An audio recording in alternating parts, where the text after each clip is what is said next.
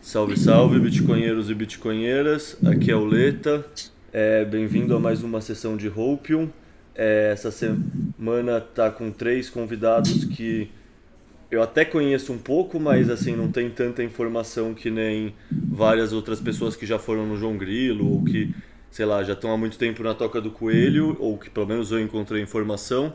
Então acho que vai ser bem interessante. Pelo que eu conversei com o Bernardo, com o PTBR, com a Maria, tipo, acho que tem coisas bem legais para sair desse papo. Então, começar passando a bola para o Bernardo para ele se apresentar. Fala pessoal, é, meu nome é Bernardo, eu tenho alguns anos aí de Bitcoin, acho que em 2016 foi a primeira vez que eu ouvi falar e comprei uma merreca, é, mas realmente fui entender, fui começar a entrar na, na toca do coelho e entender como funciona dinheiro e que, que o sistema monetário é um grande ponzi e a gente é, tem o nosso tempo sendo roubado a cada momento, então nós somos parcialmente escravos. É, fui descobrir isso lá em 2017, por incrível que pareça, vendo um vídeo de um, de um gold bug famoso chamado Mike Malone, tem uma série muito legal no YouTube dele, que fala de Hidden Secrets of Money, e aí tem um episódio que mostra é, os bonequinhos lá, o diagrama, o fluxo de como funciona o sistema do, do Federal Reserve e tal. Aquilo ali foi uma, foi uma red pill gigante, eu não consegui mais pensar de outra forma, não ser naquilo. Por incrível que pareça, eu sou formado em economia, eu fiz, é, eu tenho sotaque carioca, mas eu fiz faculdade de São Paulo. Eu estudei na USP e me formei em economia e fui descobrir sobre economia austríaca seis anos depois de formado, mais ou menos. Então, eu estava ali numa toca de, de keynesianos e socialistas e não sabia que estava sendo enganado é, mas é isso, desde 2017 venho aprendendo, acho que desde 2020, 2021 eu fui entendendo o maximalismo e fui vendo que, que o maior ataque que já foi feito ao Bitcoin né, são as altcoins. É, fui entender que por favor que é a única coisa realmente descentralizada e aí daí para frente foi foi se tornando cada vez mais uma parte gigantesca da minha vida. Não consigo pensar em outra coisa, trabalhar com outra coisa. É, então é isso. É, você foi meu conterrâneo lá na USP, talvez. Você fez lá que ano? Entrei em 2003 e saí em 2009. Eu atrasei um ano e meio de faculdade porque é, tava tudo muito academia fiat, muita porcaria sendo ensinada, eu perdi a motivação e como era de graça, acabei enrolando um ano e meio lá. É, boto fé, não, eu entrei em 2008, então assim, eu era bicho quando você tava já se, se formando. Bom, deixa eu passar a bola pro Bitcoin PTBR, que não sei, acho que para não falar o nome inteiro todas as vezes eu vou acabar me referindo como PT, mas como isso é meio bad, vai virar PTBR mesmo. De BR. Também é meio bad BR, eu acho, mano. Bom, é... eu, comecei, eu vi Bitcoin a primeira vez em 2012, um grande amigo meu. É peguei aquele negócio lá, não dei importância nenhuma. É, passou um tempão sem dar importância daquilo. E em 2016 eu comecei a comprar, mas naquela ideia de comprar e vender e ficar rico, achei, quero comprar e vender logo para pegar dinheiro, pegar um realzinho de verdade, né? Pensava que o real era o dinheiro de verdade. E fui cair na toca do coelho mesmo, em entre 19 e 2020. Comecei a cair nos vídeos do Bitcoinheiros e não saí mais de lá. Aí caí no Discord do, do Miguel também, do Bitcoin Discord. Aí foi uma escola de fazer, ter o meu full node e tudo mais. Caí no cabeça nos livros, e aí foi embora, aí não teve mais jeito. É, Bitcoin, já a família toda aqui já é bitcoinheira, a esposa, a filha, a gente tem uma outra filha pequenininha, ainda não falamos muito de Bitcoin com ela, mas já já também já vai ser uma próxima Bitcoinheira. É, no geral é isso. Bitcoin tomou conta aqui também, que nem pro Bernardo aí, e tomou conta de mim principalmente, eu acabo levando para a família, é no café da manhã, almoço e janta, é Bitcoin. Para minha filha, principalmente minha filha adolescente, 14 anos. Então, cabeça de, de formado em escola e professor, essas coisas que Deus me livre. Então eu fico batendo em cima no Bitcoin, a mesada dela é em Bitcoin. É, tomou conta, tomou conta da família toda. Caralho, que legal ouvir tudo isso. É, pelo que eu entendi, assim, você ficou anos e anos, tipo, com a mentalidade é, só de quatro lucro. anos sem nada. Só é. pensando em Fiat, assim, só pensando em Fiat, daí uma coisa só Fiat. Exato, é. Então, onde eu vou gastar o juntar meu dinheiro, tem que comprar ação, tem que fazer poupança. Tive por um bom tempo poupança, achando que aquilo era muito legal, não sabendo que aquilo estava era comendo toda a minha grana. É, não que tivesse muito, né? Mas estava lá comendo, não importa se é um real, já está comendo. E, é, então ficou com essa ideia de correr atrás do dinheiro, pensando que o dinheiro era realmente o real. Por mais que tinha visto meu pai lá no sofrer com dólar, né? Com, com color. É, mas na minha cabeça aquilo era, não, foi só uma vez, não vai acontecer de novo, não. É, agora é, o Brasil tem então... um plano real, né? Agora a gente tá sério. É, agora é o real, pô, caramba. É. Todo mundo cai nessa, é agora tá- impressionante, tá, né? Agora Todo tá mundo. de boa, agora tá tranquilo. Não é, não é fácil. Ainda bem que achei o Satoshi aí e salvou, salvou minha família. Primeiras palavras da sua filha mais nova, quer dizer, assumindo que ela ainda não falou, vai ser Sat. Sat. Satoshi. É, Satinho, cadê o Satoshi? Bom, deixa eu passar a bola para Maria se apresentar aqui. Então, gente, eu sou Maria Fernanda, né, ou Mafeluz, como eu tô no, nas redes sociais.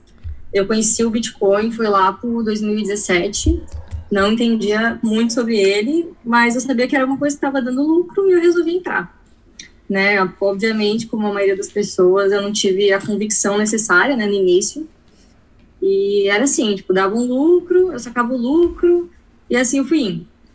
Mas lá pelo final de 2020, o meu noivo, Lorenzo, ele entrou, assim, numa obsessão, né, sobre, em relação ao Bitcoin. Era Bitcoin para lá, para cá, e eu escutava, né, eu sou muito de escutar, de observar, e eu fui muito, na, sempre fui muito na onda dele, assim, nesse sentido, porque ele falava se era para comprar, eu comprava, eu nem pensava muito, né, eu sabia que ele entendia e eu acreditava que ele sabia o que ele estava fazendo, então eu ia atrás. Daí, lá pelo início de 2021, eu já não, tipo assim, pensa, pandemia, ele só falava de Bitcoin para mim. E a gente, e era só eu e ele juntos. E aí, início de 2021, eu já não aguentava mais ele falando de Bitcoin.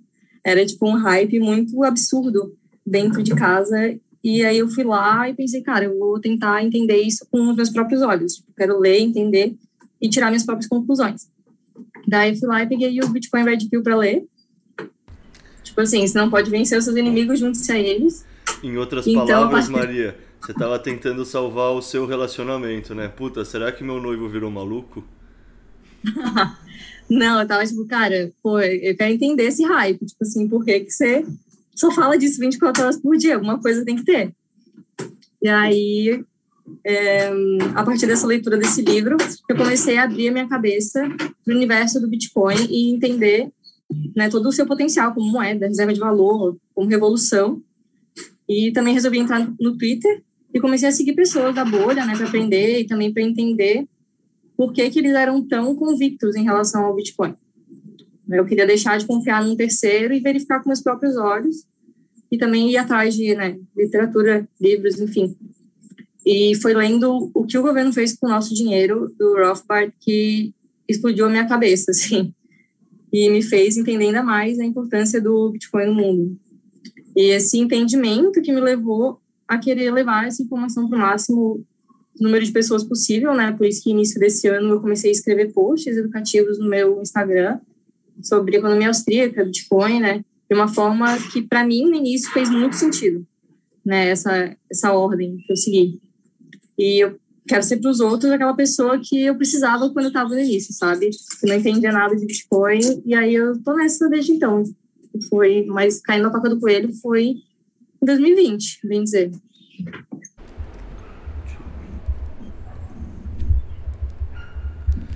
É, eu acabei esquecendo de perguntar para vocês o porquê vocês ou usam o nome que vocês usam ou escolheram o pseudônimo que vocês usam E se vocês estão usando o nome, por que vocês estão usando o nome e não um pseudônimo, levando em conta todo o pensamento de OPSEC? Então vou passar de novo para o Bernardo para a gente fazer essa rodada em ordem alfabética de novo. Bom, é, eu uso meu nome de verdade porque eu sempre falei abertamente para as pessoas ao meu redor que sobre Bitcoin, eu tento é, explicar para todo mundo e disseminar a mensagem, acho que passa um pouco de credibilidade. Por outro lado, também não, eu nunca tive esse mindset de, de virar criador de conteúdo. Eu acho que eu tenho um pouco de timidez que me impede de, de botar a cara em vídeos de YouTube, esse tipo de coisa. Então, assim, eu não, nunca imaginei que eu fosse, em algum momento no futuro, ter, sei lá, milhares ou centenas de milhares ou milhões de seguidores para ter essa exposição. Sei que no futuro, é, com Number Go Up Technology, a gente vai está é, tá num patamar bem mais alto e aí vai ter exposição desnecessária, mas assim, é, vamos cruzar essa, esse problema lá na frente. Quando chegar lá, eu me escondo, eu faço que nem o Daniel Fraga, você fica muito rico, não sei.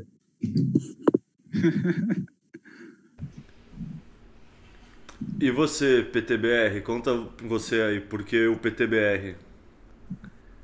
Ah, eu usava minha conta pessoal, né? Tipo, para falar de Bitcoin e tudo mais.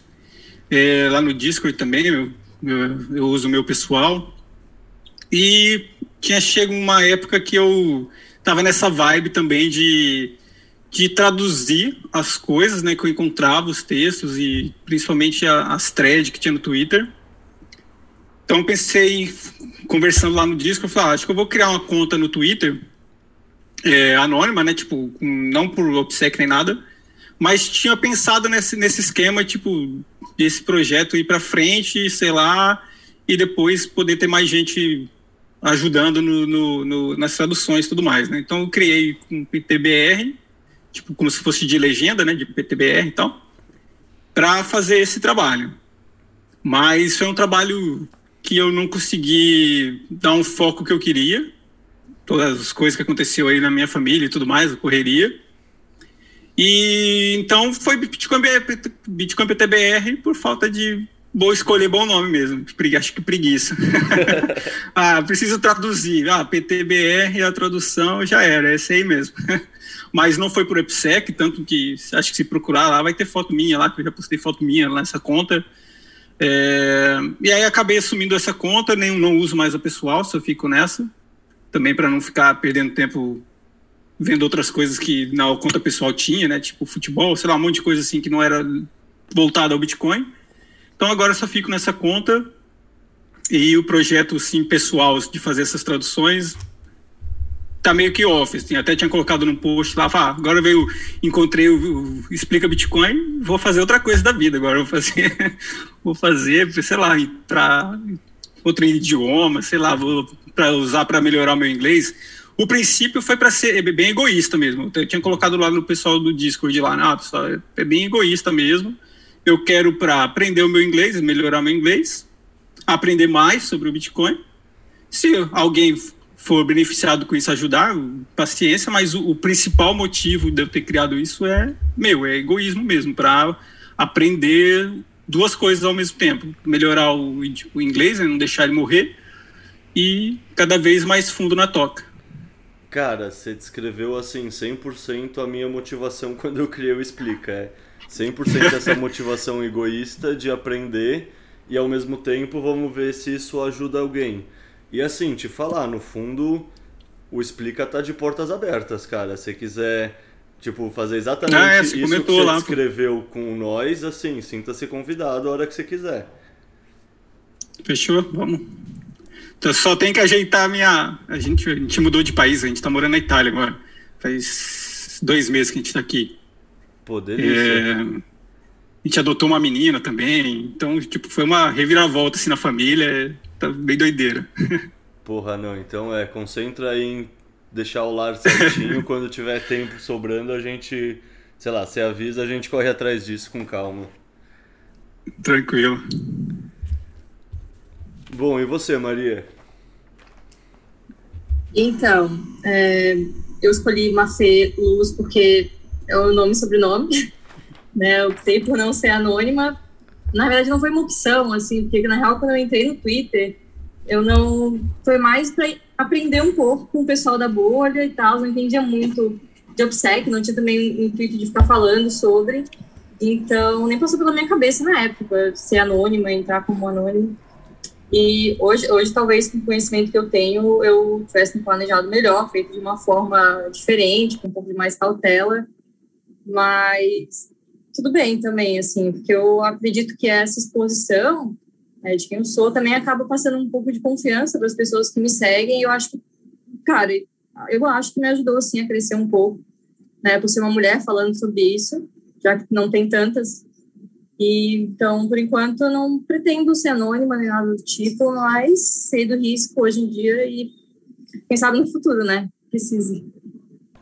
Cara, eu vou te falar que esse é um dilema que eu já pensei muitas vezes, assim, tipo, eu tenho, entre aspas, a vantagem de ser tímido e também não querer ter muitos seguidores, que nem o Bernardo falou, então, tipo, pra mim eu sei lá, tendo a opção eu já faria anônimo sem nem pensar que existe um negócio de OPSEC, assim. Só pensar, ah, tá todo mundo fazendo anônimo, acho que eu prefiro fazer anônimo também, assim.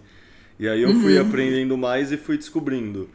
Mas, ao mesmo tempo, isso que você, tanto o Bernardo quanto você falou é muito verdade, assim, que o ser humano põe mais credibilidade em outro ser humano. Tipo, não deveria ser assim, tipo, isso é uma questão muito. Sei lá, isso é argumento ad hominem, assim. Você não está julgando a ideia, você está julgando o mensageiro, e isso é um viés errado. Mas esperar que o ser humano só pense com viés certo também é esperar um ser humano perfeito que não existe, né?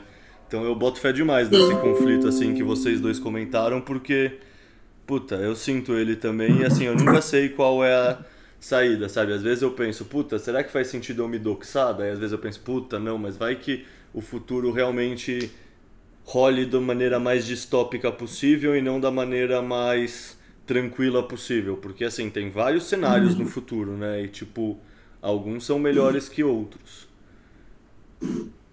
Bom, é, uhum. falando inclusive disso, dos cenários e tudo mais, eu vou puxar agora para a próxima parte do, do podcast, que é a parte que eu meio que faço um apanhado das notícias que aconteceram nessa última semana, que para ilustrar como o nosso ecossistema muda de uma maneira rápida, em homenagem a Nina Halvin, que quando ela estava aqui ela comentou que puta, uma das coisas que fez cair a ficha para ela foi perceber a velocidade de evolução desse ecossistema. E para mim faz muito sentido, assim, eu sempre observei isso também e agora que eu comecei a anotar toda semana e catalogar, é um bagulho que realmente me assusta. Assim, é rápido pra caralho, assim, sabe? Eu tava revendo o texto que eu escrevi no meio do ano passado e já tinha atualizado várias informações que eu precisava atualizar, é, é um negócio legal de acompanhar. Então vou começar assim, não necessariamente em ordem cronológica, mas em ordem de tempero, assim, do menor pro maior tempero. Então, começar falando uma coisa mais do ponto de vista pessoal, assim, mas, bom, já que eu estou fazendo a podcast, eu acho que eu posso, que é que resolvi escrever um livro. No fundo, é muito mais compilar um livro do que escrever um livro. É tipo juntar vários dos textos que eu já estou publicando tanto no Livecoins quanto no Explica Bitcoin e no Medium. E, puta, sempre falei com o Alan do Red Pill, ele me incentivou. Falei com o Matheus do Livecoins, ele me incentivou. É um negócio que começou a fazer sentido. Eu nunca tinha pensado assim que eu ia nem produzir conteúdo, quanto mais produzir coluna e publicar. É muito doido assim como as coisas mudam rápido. Há uma semana atrás eu não tinha pensado ainda que eu ia querer publicar um livro, agora é um negócio que está me dando mais tesão assim.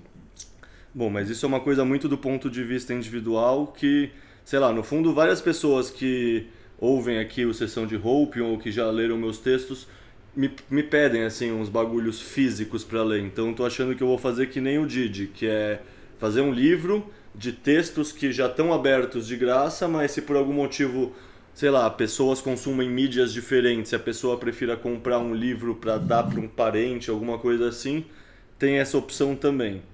Daí comentar Legal. também que, puta, eu lembro uma época que a XP se não me engano é a XP, eu quase certeza. Tinha aquela XDEX, um negócio assim que era uma corretora de cripto. Essa Isso corretora... aí, era Xtex da XP. Isso, é. e essa corretora faliu. Tipo, eles descontinuaram porque não teve demanda. Acho que isso era 2018 ou 2019, alguma coisa assim. E saiu essa semana a notícia que a XP está se preparando para lançar uma corretora de novo. Isso é um sinal de amadurecimento do ecossistema. Eles queimaram a largada, mas agora eles fizeram mais estudos e viram que, porra, faz sentido mesmo assim. Tipo, não faz sentido pra gente como negócio ficar perdendo tanto dinheiro para BIPA, para mercado Bitcoin, para Bitcoin, para qualquer uma dessas outras que já está entrando no meio. Então, basicamente, sei lá, uma coisa legal para o nosso ecossistema brasileiro, assim, sei lá, sendo a XP, eu imagino que as taxas vão ser meio caras, vai ser uma coisa mais na linha mercado Bitcoin, assim, mas sei lá, como como um negócio que serve para você observar a evolução do ecossistema, é um negócio interessante de se observar.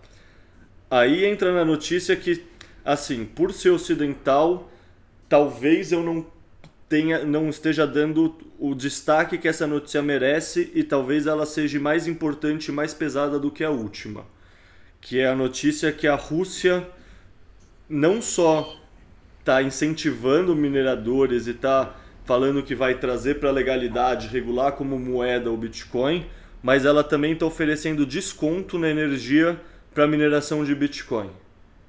Tipo, você para para pensar as derivações geopolíticas disso, elas são cabulosas, assim, tipo, é teoria dos jogos acontecendo a todo vapor. Eles estão competindo para atrair mais capacidade de processamento, mais hash rate para o território deles. É o que o Max Kaiser sempre falou da hash war, assim. Tá começando, ele viu que ele, o Putin viu quando a China baniu que teve uma puta migração Cazaquistão, Texas, e ele tá querendo competir para trazer mineradores de volta para de volta não sei, mas trazer para a Rússia esses mineradores que foram para outros lugares. Então, assim, teoria dos jogos a todo vapor, assim, um dos principais players do mundo, o maior país do mundo que é riquíssimo em recursos naturais, seja gás natural, seja é, capacidade de construção de hidroelétricas, tipo, tem uma capacidade energética riquíssima, está oferecendo energia a um preço mais barato para mineração de Bitcoin. E esse também é um país que tem arsenal nuclear e não vai ser invadido e o negócio não vai ser banido. Assim, derivações geopolíticas incríveis, assim. É, e aí entra no talvez principal só por a gente ser ocidental, mas o que está acontecendo no Canadá, né? Tipo, acho que todo mundo que é da bolha do Twitter, mesmo da bolha brasileira do Twitter, tá meio em choque, assim, com tudo que está acontecendo no Canadá. Tipo. Queria mandar um abraço pro Justin Trudeau, tá fazendo minha vida muito, muito feliz. Desse jeito, Bitcoin vai para um milhão daqui a pouco. É, não. tirando sendo tirando, eles não conseguem evitar. Não, puta, saiu vários memes que o Trudeau é o cara, tipo, funcionário do mês da equipe de marketing do Bitcoin, assim, tá ligado? Tipo, ele tá conseguindo demonstrar para todo mundo do Ocidente, quando eu falo Ocidente é na, na, na percepção do pessoal canadense, europeu, eles pensam a gente como latino-americano. Ocidente é o primeiro mundo, Europa, Estados Unidos, Austrália e Nova Zelândia esse povo, eles nunca sentiram a dor num passado recente de um tirano Sim. mexer no bolso deles, de um Collor fazer alguma cagada, do que aconteceu na Argentina, do que aconteceu na Venezuela, do que acontece na África, do que aconteceu na Turquia, no Líbano. Eles não estão ligados. Eles sempre confiaram no governo e que o governo vai fazer o que é melhor para mim e ele vai tomar conta de mim. Tipo, eles são ovelhas assim. Então agora. É, não é tudo. Desculpa. Não é à toa que agora. Desculpa, eu interrompi. Mas não é à toa que agora os, os cidadãos estão caindo em cima, né? Tipo, pô, confiaram todo esse tempo e agora tipo, foram receberam uma facada pelas costas. É, não, puta, e assim, é cabuloso tudo que tá acontecendo. Assim, eles estão finalmente entendendo. Assim, muitas questões que todos os bitcoinheiros sempre falaram, né? Tipo, primeiro, Imagina no mundo que realmente está acontecendo com o real digital ou o dólar digital, o que é conhecido como um todo como CBDCs. Tipo, eles já tirariam tudo da tomada, eles não precisariam entrar em contato com o bando, banco para fazer isso, não precisariam é, passar. Ah, é. é, eles entram no computador, apertam delete e sumiu todo o seu dinheiro, toda a sua conta, assim. É, os caras declararam um ato de emergência, o Emergency Act, Emergency Act. É um negócio que, assim, eles declararam só nas últimas duas guerras e uma vez que sequestraram uns políticos lá, tipo o movimento separatista, acho que de Montreal, de Quebec, sequestrou uns políticos e aí eles declararam também. É um negócio que é muito encabido você pensar que um governo, só porque está tendo um protesto de pessoas que têm visão diferente da dele, tem a capacidade de cancelar toda essa pessoa, sabe? Começou há um ano e pouco atrás, de uma maneira muito sutil, com o pessoal cancelando o Trump no Twitter. Em um ano e pouco, dois, assim, olha o absurdo que como isso tudo acelerou, olha o que está acontecendo, tá ligado? Aí eu separei também outras coisas para falar disso que por isso que eu perguntei do OPSEC e fiz questão de ressaltar aqui no começo da conversa.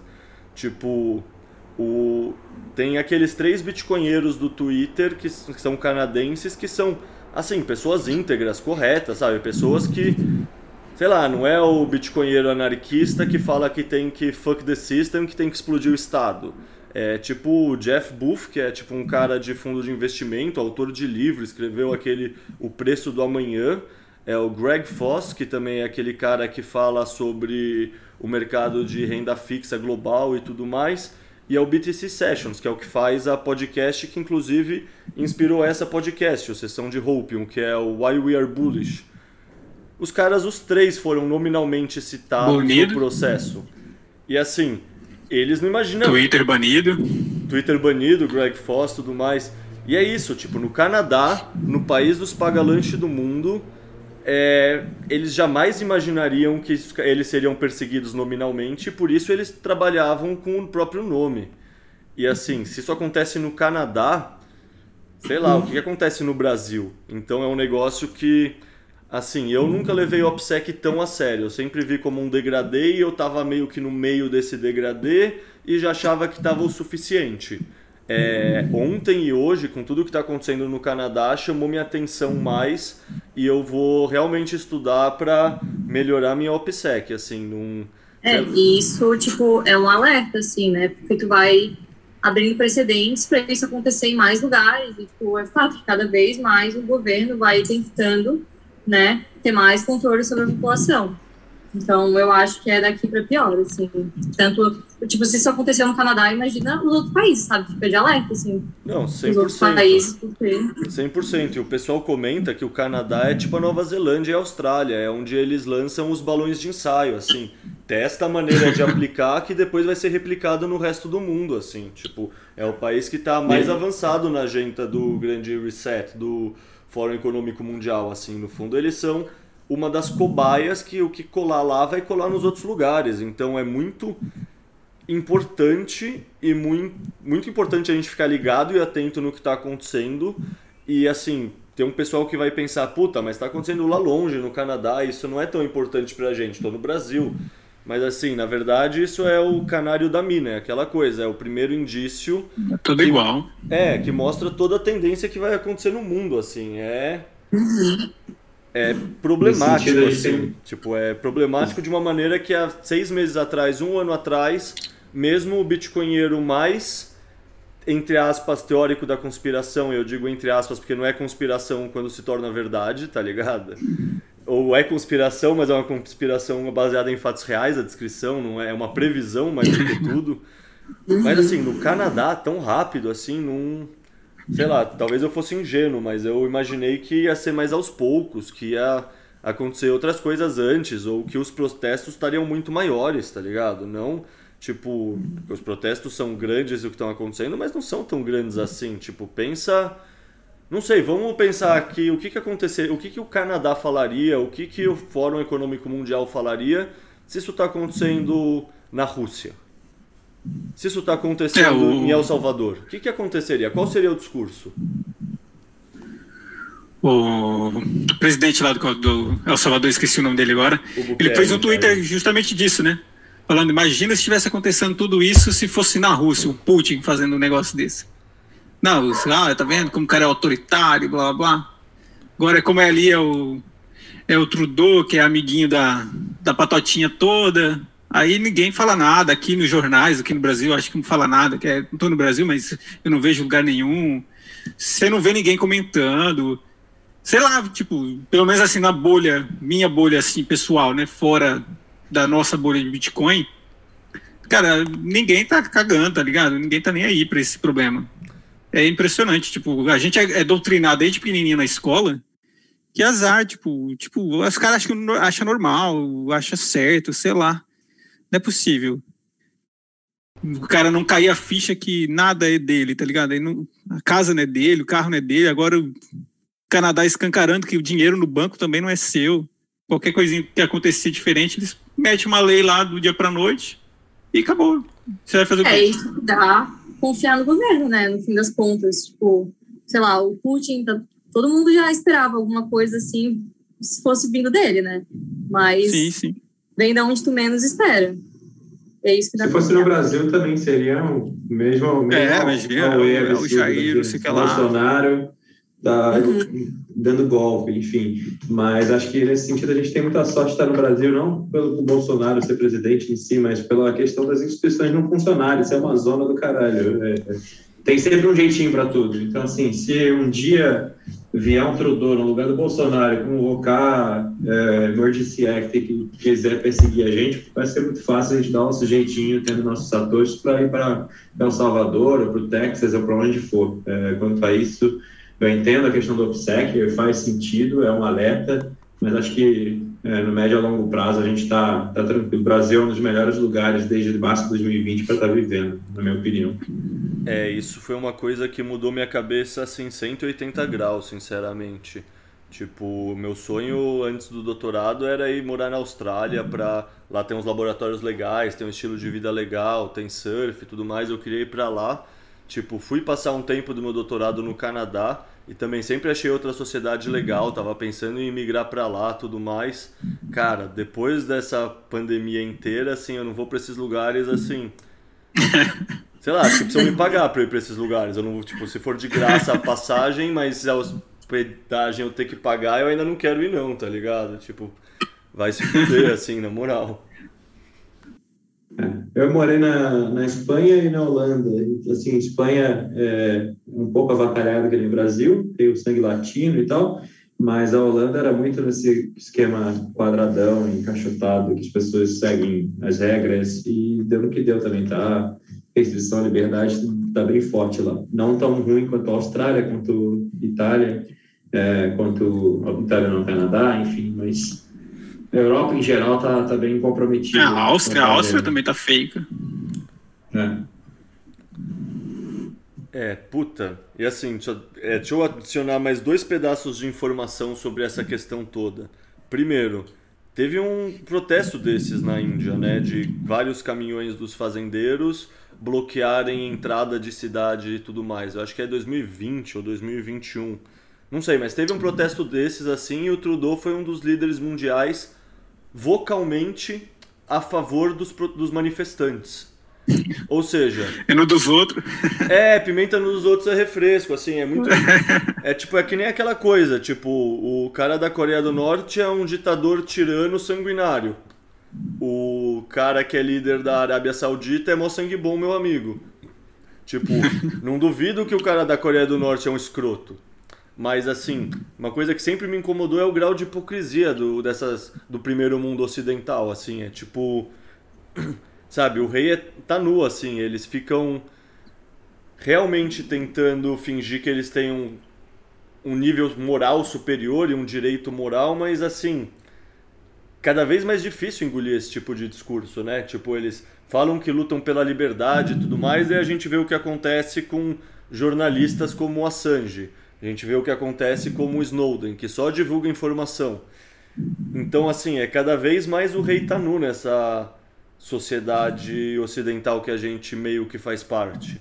É um negócio que entra muito naquela teoria dos ciclos que acho que foi o Jaraguá que falou bastante aqui na numa pod, na podcast que ele participou e que uns gringos falam também, o Mark Moss e o Brandon Quinn, tem aquela coisa dos ciclos das das gerações e como a gente está agora realmente com vários ciclos diferentes se alinhando para ter no fundo, um esgotamento de todas as instituições como elas estão e, tipo, uma grande destruição criativa talvez seja necessário. E é justamente por isso que os caras que controlam o mundo estão tentando vender essa narrativa do grande reset, né? Que eles querem fazer uma implosão controlada.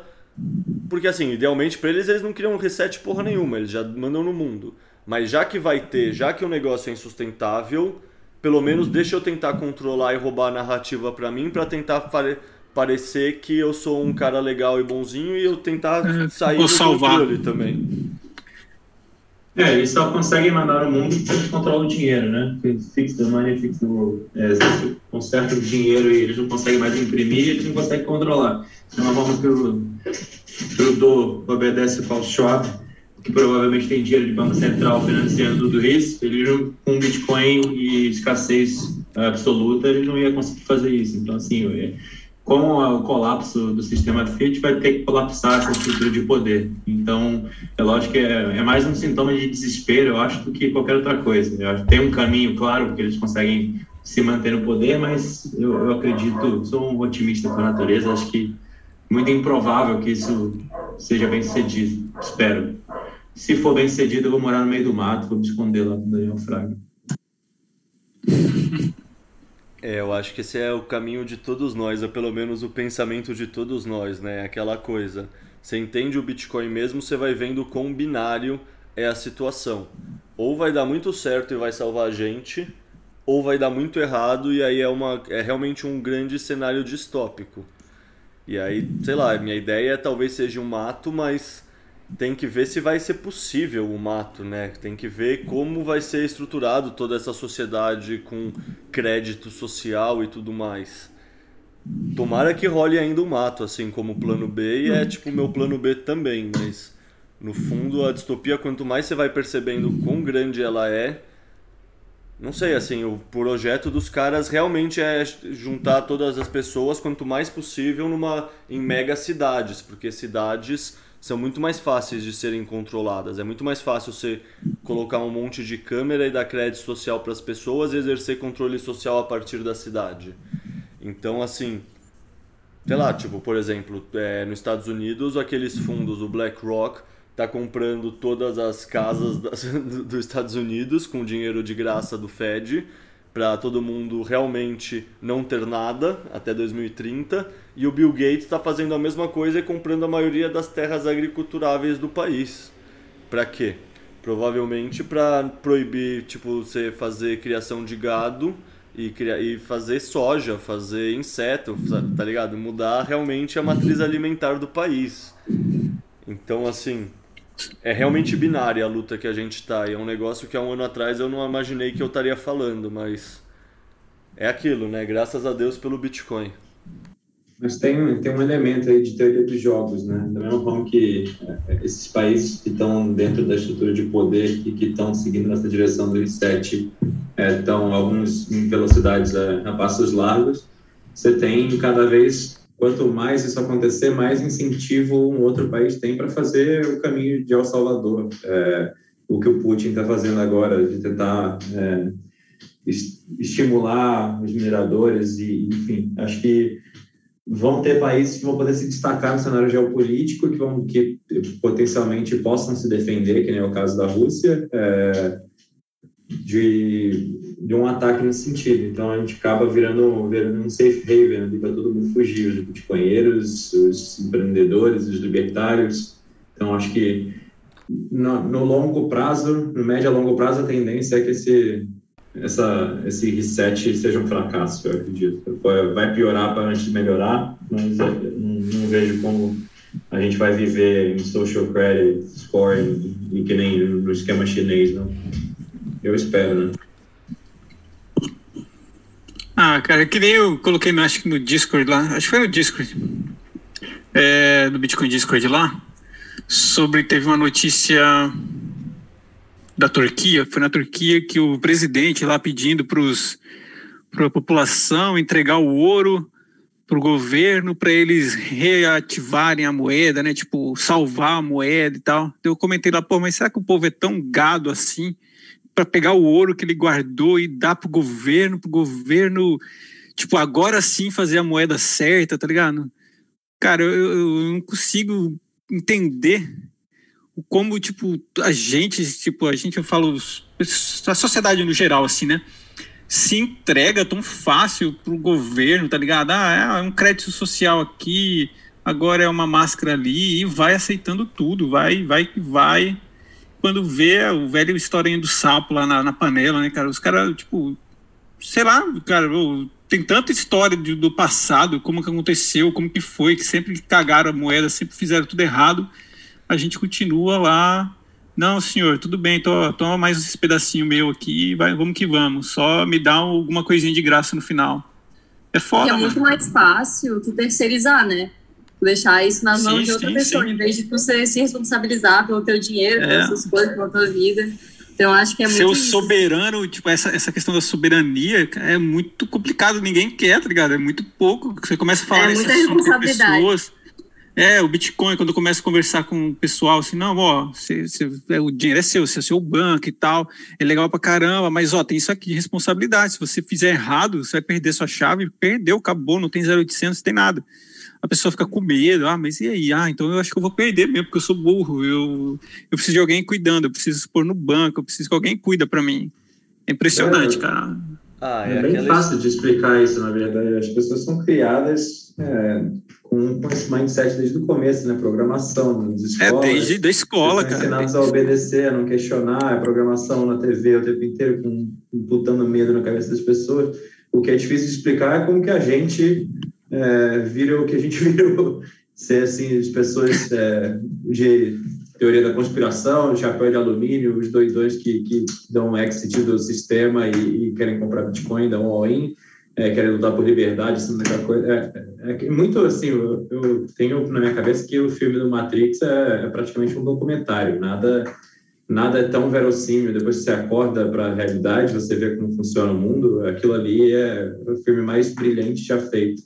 São os caras totalmente outcasts ali, por é, hackers e gente doida que está fora do sistema, lutando por liberdade e sendo perseguida a todo momento, até pelos, pelas pessoas mais próximas, familiares, amigos, que estão dentro da Matrix e não conseguem enxergar. Então, assim, é, o quanto eu já perdi de energia desde que começou a pandemia, tentando redpilar pessoas, eu vi que não, não tem o que fazer. Você tem que aceitar que cada um vai cada um vai acordar na hora que estiver pronto para acordar e, e, você tentar acelerar ou atrasar esse processo é, não é natural. Cara, você é, falou. É, quando eu caí. Desculpa. Não, é puta, só porque, puta, Matrix é um filme que eu amo, assim, é uma obra de arte, eu assino embaixo para tudo que você falou e até vou colocar mais outros dois, que assim, para mim tem três filmes que pelo menos para mim são três documentários sobre o Bitcoin, assim. Tem A Grande Aposta, né, The Big Short, que é um documentário sobre o sistema como ele é e como tudo é uma fraude, como tudo é bullshit. E tem V de Vingança, né? Se a pessoa viu, viu, viu, assistiu V de Vingança no último ano, ano e meio, assim, ela vai perceber várias coisas e fazer várias conexões que antes de 2020 ela não faria. E assim, é impressionante como V de Vingança, tipo, criou, ganhou ares proféticos, assim, depois.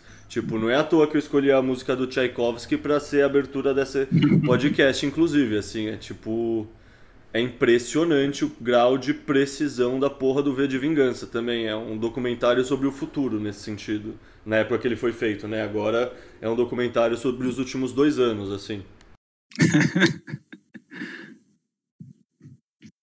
Não, eu só ia comentar, quando, quando eu caí na, na, na toca libertária, um livro que, tipo, para mim foi o Red Pill, assim, também, é a mais perigosa superstição que ele vai mostrar, não sei se já leu esse livro ou não, que ele vai é, discutir sobre a, a, a, autoridade, né? Tipo, quanto a gente é ensinado desde criancinha a respeitar a autoridade, seja a autoridade lá da sua escola, que você não pode falar mal, falar não para a professora, você não pode questionar a professora. Esse livro, para mim, na, nessa toca libertária, foi o, tipo assim, que faltava, eu acho. Mas vocês sabem que o colégio é criado para isso, assim, literalmente. O colégio, sim, como sim. formato, como estrutura, é criado na Prússia para as pessoas serem bons funcionários na linha de montagem, para elas acatarem o patrão e serem eficientes nas funções que foram designadas para elas. Você pensar, os alunos mudam de estação de trabalho para estação de trabalho a cada 45, 50 minutos e aí vão para a próxima estação e aí elas ficam quietos na estação, aprendendo a ficar quieto e respeitar a autoridade, assim, tipo, não é por acaso é, que o sistema sim. educacional é do jeito que ele é. É, por isso que eu falo, quando eu comentei lá no início, minha filha tem 14 anos, eu fico em cima por causa da escola. Agora, vamos ver como vai ser aqui, mas lá no Brasil, quando a gente morava aí, é a escolinha desde o prezinho, ah, os três poderes, a Câmara dos Vereadores, que é importante, você tem que ir lá pedir o, quando você pedir que você vê alguma coisa errada, você tem que ir lá reclamar, que aí você volta melhor, sabe? Cara, é foda. Bom, vamos agora então entrar no, nos próximos passos do podcast, porque a gente já está 45 minutos e ainda quero ouvir muito. Porque no fundo a gente ainda está falando sobre a abertura, né? Sobre o que aconteceu essa semana. Então deixa eu passar a bola agora para o Bernardo para ele falar por que ele é autista com o Bitcoin, por que ele está tão otimista, sei lá, o que, que ele quer trazer para a roda aqui, para a mesa do bar e discutir com a gente. Por que eu estou autista com o Bitcoin? Acho que pelo que o Bitcoin representa, pelo que o Bitcoin é, pela forma que ele foi desenhado, é, da escassez absoluta e pelo fato de que o mundo está, aos poucos, despertando para essa realidade. É, muito do que o Michael Saylor fala que o Bitcoin é, é, como se fosse um buraco negro, né, que vai atrair toda, tende a atrair toda a energia monetária existente no planeta. E, assim, a gente está vendo sinais claros de desgaste e colapso do sistema é, que tinha até então, Fiat, e a tendência é que cada vez mais pessoas, seja o Faria Limer, seja o socialista, seja o cara, a tiazinha que, que, tem 80 anos, elas vão percebendo que a inflação vai começar a descolar, vai começar a piorar, e agora, pela primeira vez, a gente vai passar por uma crise pré-inflacionária global, é, mas aqui no Brasil, pela primeira vez, a gente tem uma, uma alternativa para se proteger. E acho que as pessoas vão é, receber o Bitcoin na vida delas no momento que elas estiverem preparadas. Então, aquele artigo dos VETs que fala muito sobre os remanescentes, ele traduziu ele, que eu lembro, é, e a gente tem que pregar para essas pessoas, que são os remanescentes, que são os, os bitcoiners é, em, em, criação, praticamente, que estão ali no, no casulo, prontos para sair, é, e as massas vão seguir. Eventualmente, o cara que não quer acreditar, o Peter Schiff da vida, o Samidanas, que acha que o Bitcoin é bolha, que é 11, esses caras vão se no Brasil eles vão se fuder, vão ficar pobres. É, e a gente tem que aceitar isso, gente tem que fazer. Mas é só olhar para o mundo, olhar ao redor, olhar para dois anos atrás e comparar com agora, e você vai ver que, que é, um, é um cenário super otimista, é, tem que dar zoom out, não pode ficar preocupado com precificação de curto prazo, curto e médio prazo, mas a tendência é clara de que Bitcoin é um buraco negro que está abocanhando toda a energia monetária, e é isso. Cara, não podia concordar mais, assim, não mesmo.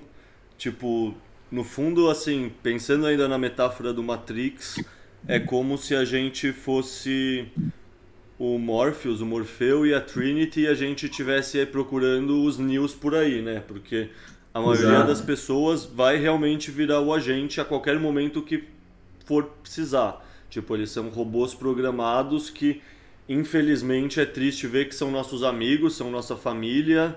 Tipo, sei lá, eu consegui converter grande parte da minha família, mas mesmo assim, sempre tem aquele seu primo que acha que você tá falando merda, tipo, você tenta salvar e não consegue.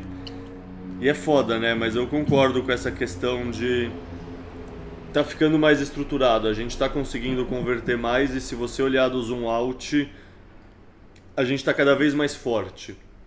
Os últimos Essa dois... por exemplo, da XP é claro, um sintoma disso. Tem todos os players gigantes estão começando a, a procurar como como colocar é, Bitcoin dentro do, do, modelo de negócio de alguma forma, porque estão vendo essa tendência.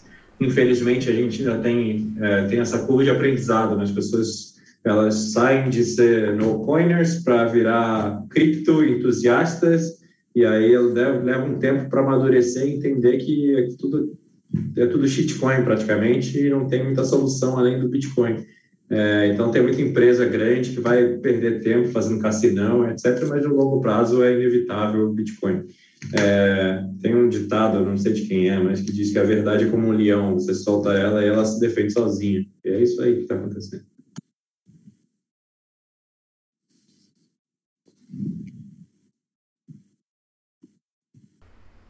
Bom, deixa eu te perguntar uma coisa então, porque assim, você no fundo você é uma das pessoas muito autistas com Bitcoin, tanto é que você está começando a construir um negócio Bitcoin only, né? Você quer falar mais disso pra gente? Posso falar, tá bem no comecinho ainda, eu, eu larguei meu, meu emprego Fiat é, há pouco tempo, tem menos de um mês, mas eu estava minerando Fiat aí no mundo e estava de saco cheio, burocracias, reuniões, comitês e falta de autonomia. Eu sempre tive essa cabeça de querer trabalhar para mim mesmo, só não tinha essa clara motivação do que fazer. É, recentemente eu tive a sorte de conhecer um cara que, que vai ser meu co-founder aí e CTO, é, um moleque, o nome dele é Guilherme, o moleque é um gênio, tem 22 anos e, e sei lá quantos anos de Bitcoin, ele já jogava jogos que acumulavam Bitcoins 10 anos atrás, chegou a ter, tipo, sei lá, 400, 300 Bitcoins, só que ele foi viajar uma vez e roubaram a casa dele, levaram o laptop dele, que virou pedra de crack, provavelmente. O moleque ele tem alguns anos de experiência em Lightning Network e a gente foi lá para Jericoacoara visitar o Praia Bitcoin, né? O, o experimento social inspirado no que está acontecendo em El Salvador, no Tialzonte, que, que virou que virou.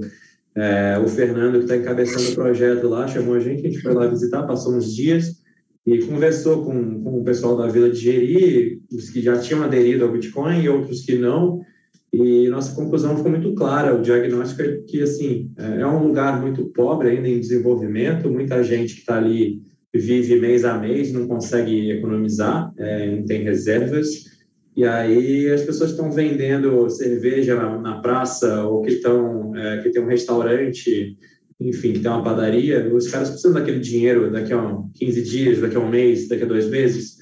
E como eles não podem fazer tudo que eles têm no dia a dia para gastar, pagar aluguel, ir no supermercado, etc., com Bitcoin ainda, tem um problema de ovo e galinha ali. É, você precisa de, de, de shitcoin real para gastar no dia a dia. E se você aceitar pagamentos em Bitcoin, ter que converter isso da forma complexa, que para quem não tem muita educação, pode ser uma dor de cabeça, você não tem muita educação técnica sobre como funciona e tal. Então, você, a gente quer oferecer uma solução, um caminho fácil para o cara aceitar via Lightning Network os pagamentos e converter isso instantaneamente e receber via Pix na conta dele. É, que seja mais barato do que pagar uma transação de cartão de crédito, que custa, sei lá, 2,5%, 3%, com liquidação instantânea. Então, é um, inspirado um pouco no que o Jack Moller está fazendo com a Strike, mas isso seria só o MVP, né? Só o pontapé inicial. Aí a gente quer é, aproveitar essa oportunidade, construir esse MVP para criar um case e aí levar para o mercado para captar dinheiro e fazer outras coisas que estão ainda sobre estão no forno. A gente não sabe exatamente o que, que vai virar esse bicho, mas a ideia é essa.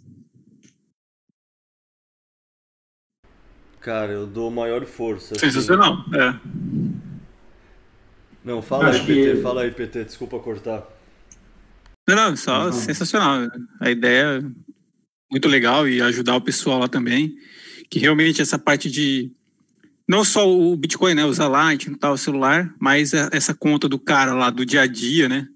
É complicado. Então, o que puder facilitar para os caras e ainda tirar eles dessa cheio de taxas de banco de, de cartão Sensacional. Da mesma, forma que, que, da mesma forma que as altcoins são o principal rival do, do Bitcoin, é, a gente tem no Brasil um grande rival que é o Pix, né? O Pix deixou tudo muito conveniente e todas as pessoas acham que é a melhor coisa do mundo você receber é, transferências e mandar transferências praticamente de graça, é, sempre de graça se você é pessoa física, às vezes no PJ custa uma merreca, mas de forma instantânea, 24 por 7, então, assim, as pessoas usam muito, a adesão foi gigantesca. A questão é que está em cima de um sistema custodiante na mão do governo, que isso, sem proteção contra a inflação. Então, a tendência é que o PIX, é, eventualmente, colapse junto com, com, o sistema, lá no longo prazo. Então, a gente queria aproveitar é, a existência do Pix no Brasil e se integrar de alguma forma, usar isso a nosso favor e fornecer para as pessoas uma forma de elas se protegerem. É, inicialmente, o cara precisa de, de, de, reais, ele converte e recebe na conta, mas a tendência é que, à medida que o cara vai aceitando satoshis lá via Lightning, é, ele pode converter caso a caso, cada transação ele vai pegar uma barra de rolagem e escolher se ele quer converter 100%, 0%, 50%, 30%, enfim. É, e a tendência é que as pessoas, à medida que elas vão tomando gosto por aquilo, elas possam ir economizando seus satoshinhos, vão acumulando e no longo prazo vai fazer uma diferença.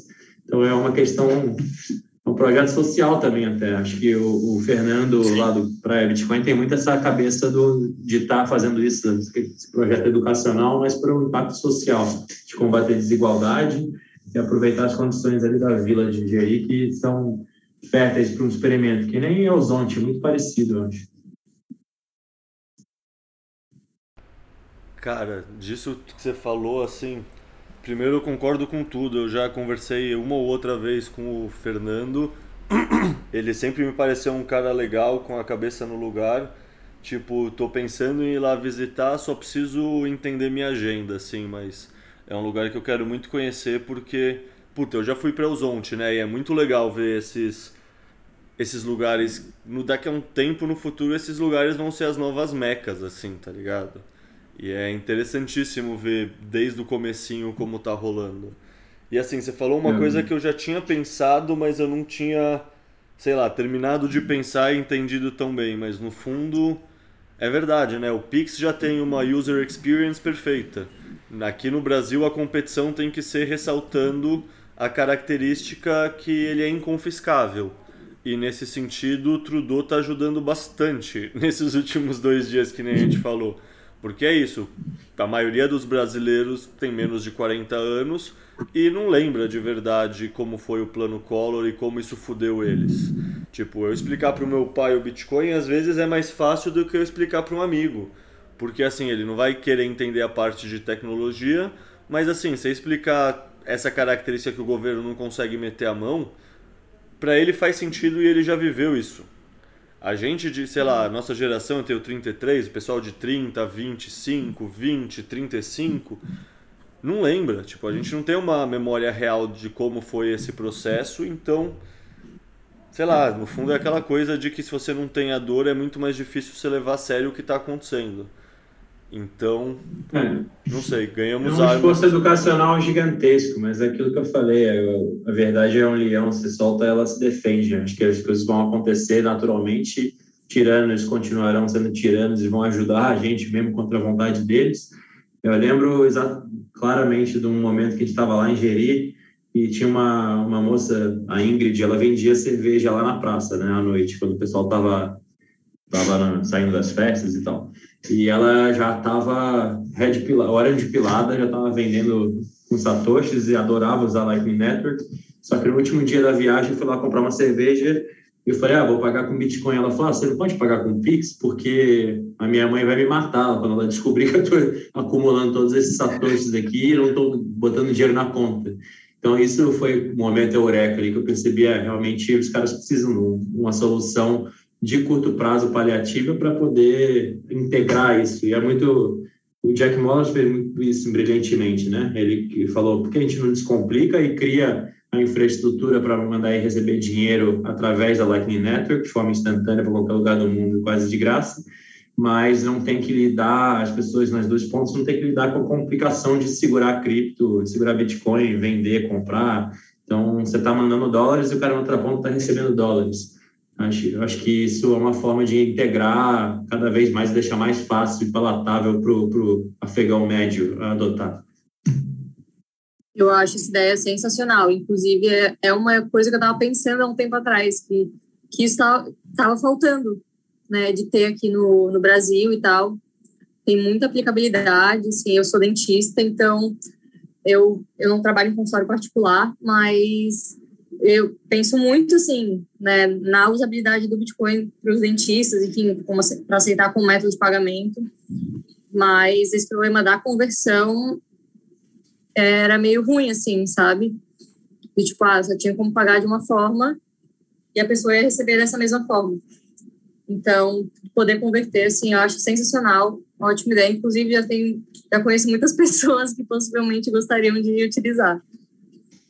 Legal. É, tem, nos primeiros dias ainda a gente está trabalhando nessa, nessa ideia, é, conversando também com players que poderiam fazer essa parte do, da automação do, dos payouts, né, com Pix é, quem vai fazer a conversão também, porque se a gente for fazer tudo dentro de casa, vai custar muito mais dinheiro e, e se demo, mais demorado. Então, a ideia é aproveitar o que já tem de solução no mercado. É, e aí a gente vê o quanto o mercado tem preconceito ainda com, com a questão de criptomoedas e tal. É, eu fui conversar com alguns, algumas empresas que fazem Banking as a Service e algumas delas falaram que o compliance não aprova nenhum tipo de cliente que tem envolvimento com cripto. Aí você fala, porra, mas, cara, o cara está se sentenciando à morte no médio prazo e ele não consegue perceber. Mas, enfim, é, a gente tem que lidar com a realidade do jeito que ela é. E nesse momento também estamos definindo se, se a empresa vai ser sediada no Brasil ou em outro território mais crypto-friendly. É, então, é um, é um, estudo complexo que a gente está fazendo nesse momento. E o, e o Guilherme está lá trabalhando no MVP.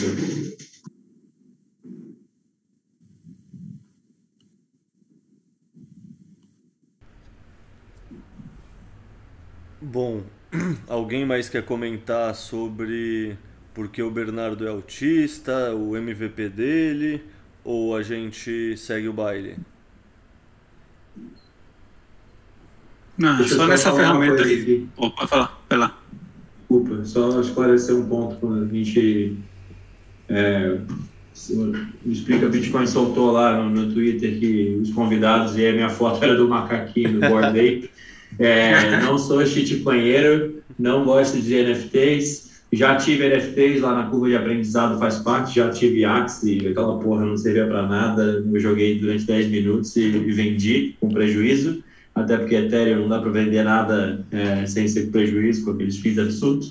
Mas eu estava num grupo de WhatsApp de, de, maximalistas e o cara tava zoando a galera do, dos Board Apes, na época que o Neymar comprou um ele começou a fazer board ape próprio e distribuir para os amigos. Aí eu falei, pô, eu quero um board ape com um boné do, da bandeira de Gadsden, uma 12 nas costas e um cenário apocalíptico com o logo do Bitcoin. Aí ele fez para mim, de graça. Então, é, mesmo valor que qualquer board ape, só paguei mais barato. Cara, e eu vou te falar que eu, assim, eu boto fé que eles são um símbolo de um bagulho mó bad e, assim, por um lado, usar macaco acaba, sei lá, se dando algum grau de validação social para os caras e nesse sentido dá para ser visto como algo assim negativo. Mas eu confesso que eu gosto da estética deles, assim, eu adoro macacos, tanto é que o Leta, o avatar é um chimpanzé, assim, tipo, adoro o avatar do Cantangorila, assim, então, puta, pra mim é, assim, eu usaria qualquer um quase desses Bored Apes, a questão é isso, é Ctrl-C, Ctrl-V. Acreditar que isso tem um valor diferente de zero que é o problema, tá ligado? E aí é isso. Você prioriza a estética ou você... E aí é individual, assim, mas eu boto fé que gera ruído, sim, tá ligado? Tipo, no mínimo, algumas pessoas vão entender como shitcoinhagem, assim. Uhum. O feedback foi importante. Na hora que eu vi o cara tweetando é, eu falei, não, eu vou trocar essa foto aqui, vou voltar para minha boa velha foto de, de laser eyes, para não gerar é, desconforto nas pessoas. Até o cara entender que, que tomada não é focinho de porco, que focinho de porco não é tomada. É, puta.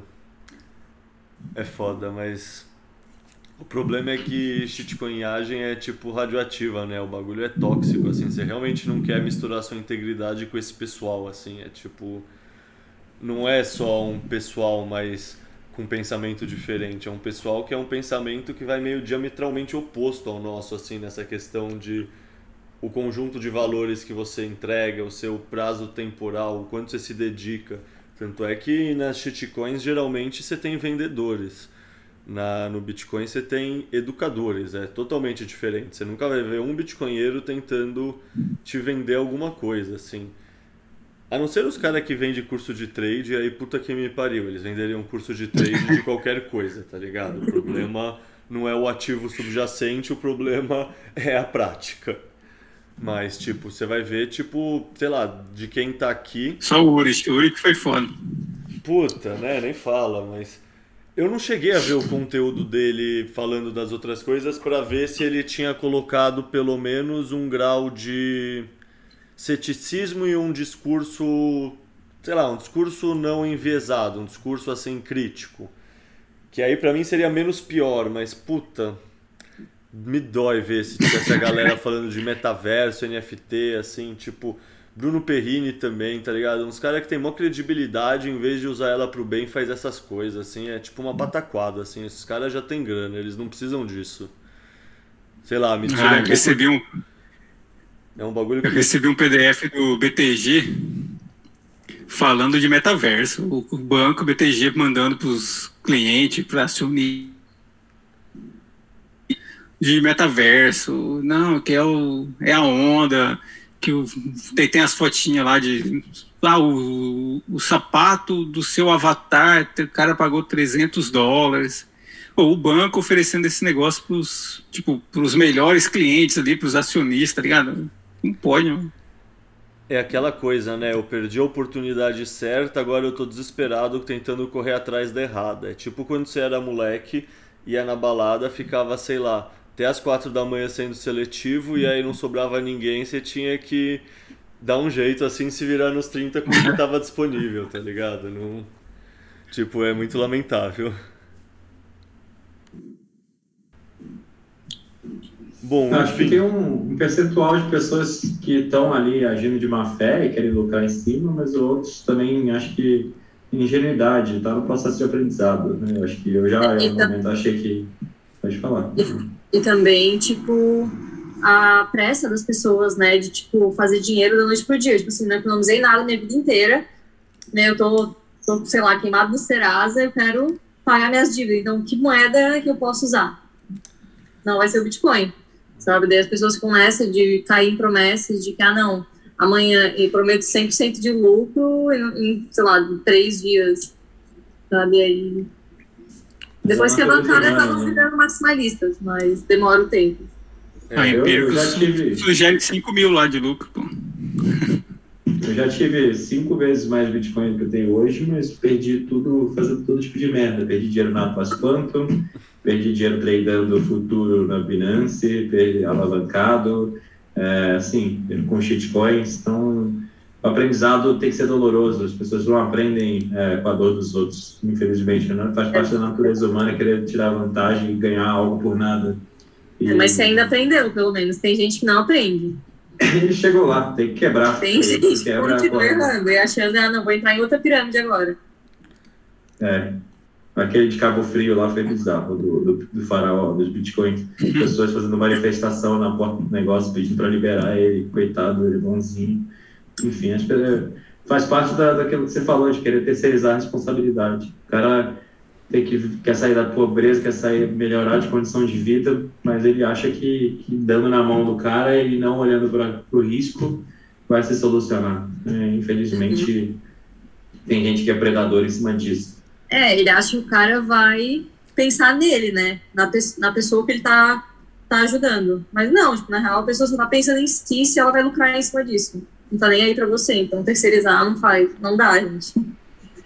É, no fundo, assim, cara, eu acho que o que você falou é perfeito, Bernardo, que, e, que a Maria complementou, mas é isso, o pessoal não pensa que o outro player pode estar na maldade. Tipo, vocês falaram aí que tem muita gente que é ingênua e tá aprendendo, e tem alguns que estão na maldade. Você soma um com o outro, beleza, talvez tenha 95% das pessoas honestas acreditando no valor, simplesmente ainda não estudaram bastante, realmente acreditam que a porra do JPEG tem valor, mas assim, eles são o pato na mesa do poker, sabe? Tem aquele ditado do poker que se você sentar numa mesa e você não sabe quem é o pato, é porque você é o pato. E tipo, é muito evidente isso, sabe? É tipo a mulher do Trump, que saiu notícia que ela vendeu o bagulho pra ela mesma por cento e sei lá quantos mil dólares. Tipo, isso acontece em todos os negócios, tá ligado? Tipo, se você tem esses endereços e uma pessoa pode ter vários endereços, o que, que me impede de vender para mim mesmo cinco vezes e fazer um valor que era zero virar um valor de 100 mil dólares, 500 mil dólares? É tipo um mecanismo perfeito para lavagem de dinheiro NFT. E nesse sentido, você até poderia argumentar que ele tem um valor. Tipo, e nesse sentido, ele realmente guarda muita relação com a arte física, porque a arte física também tem um valor de status que não faz tanto sentido e tem esse também valor de lavagem de dinheiro. Então, assim, o lado ruim do mercado da arte talvez até permita um argumento, entre aspas, pró-mercado de NFT. Mas, assim, você acreditar que aquela porra dos da arte pixelada feia pra caralho dos punks tem um valor, tipo, meu amigo, provavelmente você tá sendo manipulado, assim, sinto muito. É, por ter usabilidade, já tem valor em si, né? Então, o NFT tem valor? Tem, tem algum. Porque é útil para alguma coisa. Você pode fazer uma empresa de ingressos em cima de NFT, você pode vender imóveis, enfim, qualquer coisa que você queira registrar na blockchain a propriedade poderia é, ser útil usar a tecnologia. Então, a NFT como tecnologia vai ter o seu valor, a questão é que está um hype grotesco, uma bolha de tulipas absurda, e as pessoas estão comprando um JPEG de macaquinho achando que vão ficar ricas. E isso é, é lógico que não é sustentável. Né? Não sei quando vai colapsar, mas é questão de tempo. E aí essas pessoas talvez acordem, algumas delas pelo menos acordem para a realidade que não, não, não é assim que se enriquece. Vocês já viram um meme que é tipo é, Fed, só eu posso produzir dinheiro. Bitcoinheiros, ninguém pode produzir dinheiro. É, shitcoinheiros, todo mundo pode produzir dinheiro. E é isso, velho. Se todo mundo pode mintar, sei lá, emitir várias novas MF, NFTs, como essa porra é escassa, você tá tipo imprimindo ad infinitum que nem o dólar. Tipo, é, não sei, é, é, realmente às vezes parece que falta muito estudo para esse pessoal, sabe? Que eles simplesmente acham que o Bitcoin aleatoriamente deu certo, então talvez aleatoriamente outra coisa pode dar certo, então deixa eu torcer para eu escolher a próxima onda aleatória correta. Tipo, falta estudo mesmo, assim, é um negócio que você vê claramente aquela curva de. Como é? Kruger, sei lá o que, aquela curva que quando a pessoa começa a aprender, ela atinge um pico, daí depois ela estuda um pouco mais e ela percebe o vale da ignorância dela, e só no final ela realmente atinge um conhecimento embasado e que ela realmente está sabendo. É impressionante. Entra na live? Desculpa? PT, você está cortando. Não, não, foi, foi, foi, foi mal. Ah, não, então, é a curva de Dunning-Krug, eu acho. Dunning-Krug, uma coisa assim. Dunning-Krug. Mas, enfim, é, isso é muito claro, assim, quando você vê o argumento que essas pessoas usam, tá ligado? E é aquela coisa, quando você é arrogante e você confia em si mesmo, você não vai levar a sério o que as outras pessoas estão falando e você realmente às vezes você só vai aprender quebrando a cara, que nem a gente falou agora há pouco, assim, tipo, não sei, a barreira do ego é realmente um filtro muito grande no Bitcoin, basicamente. Então, que bom que a gente já tá merecendo esse preço e tem pessoas que só vão ter Bitcoin num preço muito maior porque elas não merecem mesmo. E acontece. Bom, depois desse monólogo aqui, deixa eu passar a bola para você, Bitcoin PTBR. Conta pra gente por que você é muito autista com Bitcoin, o que te deixa otimista, o que faz você assim pensar, caralho, como isso é bonito, como isso faz sentido? Ah, cara, hoje eu fiquei pensando nisso, né, para responder.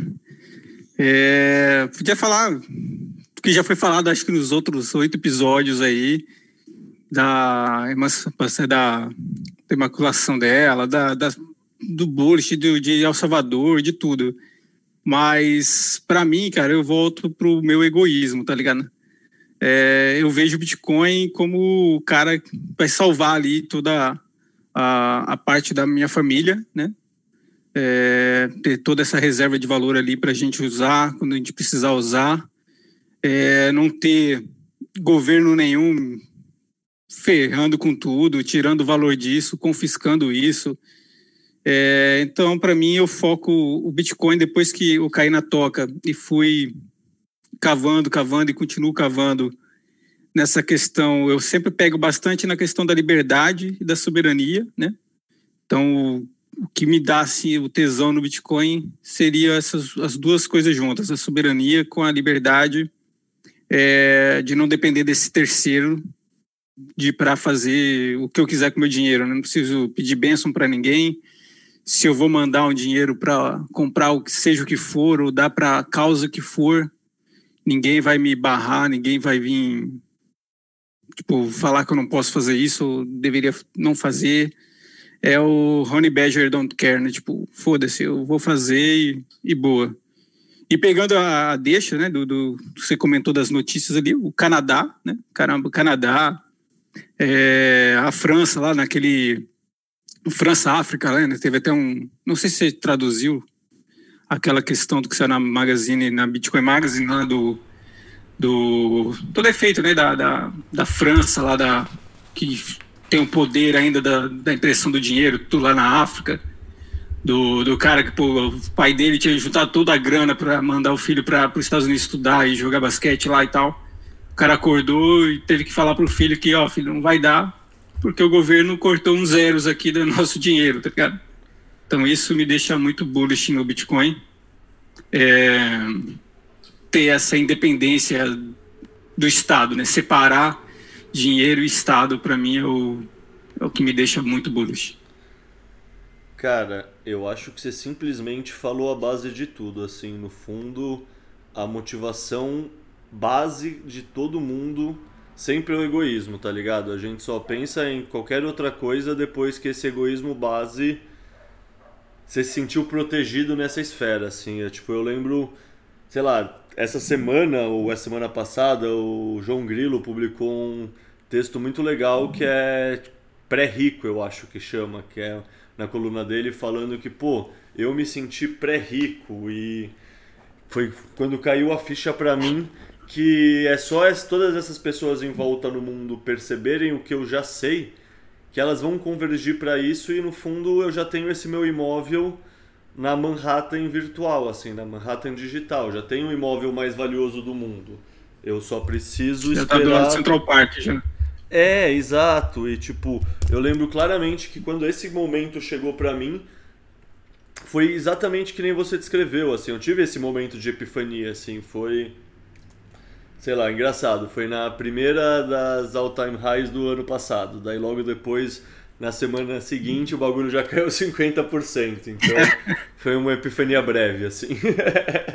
Mas eu lembro claramente dessa sensação de puta, tirou uma mochila das minhas costas que eu nem tinha entendido que eu estava carregando. Eu me senti livre, eu me senti, sabe, eu posso pensar em fazer o que eu quiser fazer, eu não preciso me sujeitar a esse sistema com essa estrutura que quer que eu faça coisas de uma maneira que eu preciso abafar minhas opiniões, minhas visões, eu preciso me moldar e seguir um comportamento pré-determinado que eu não acredito sabe? Todas essas angústias desapareceram nesse momento de epifania. E foi um bagulho, sei lá, tá ligado? Aquela coisa que cai uma ficha, você fica emocionado, assim. Foi, foi forte mesmo. Exato. E, e é isso, essa, eu não sei se todo mundo aqui, acho que todo mundo dessa conversa já teve. Quem tá ouvindo, provavelmente vários já tiveram. E quem não teve é só porque tá no começo da toca do coelho. Tipo, chega para todo mundo que é esse momento de Puta, o que é o Bitcoin? Bitcoin é muitas coisas, mas o Bitcoin é liberdade. E ele é esperança, assim. Acho que são os dois adjetivos para mim que melhor representam isso que você falou e que eu me identifico assim 100%, sinceramente. É não sei, eu ainda sou talvez mais novo, não sei, mas eu tô pelo menos num caminho diferente da vida que eu ainda não tenho família. Então, para mim a consideração foi pensando mesmo mais em mim, assim mesmo, sabe? Tipo, egoísta mesmo, não egoísta altruísta que nem a sua. Mas, puta, essa sensação de liberdade, de puta. No fundo é fugir da roda do hamster, né? Você consegue entender que você consegue sair pro lado que a roda para de girar e você não precisa continuar a ficar correndo, correndo e correndo sem sair do lugar. Você entende o porquê você não estava saindo do lugar, então você consegue se proteger disso. É um bagulho que. É a caverna de Platão lá. Exato, uhum. exatamente. Você não muda Sai dela, sai dela. Exato, exato.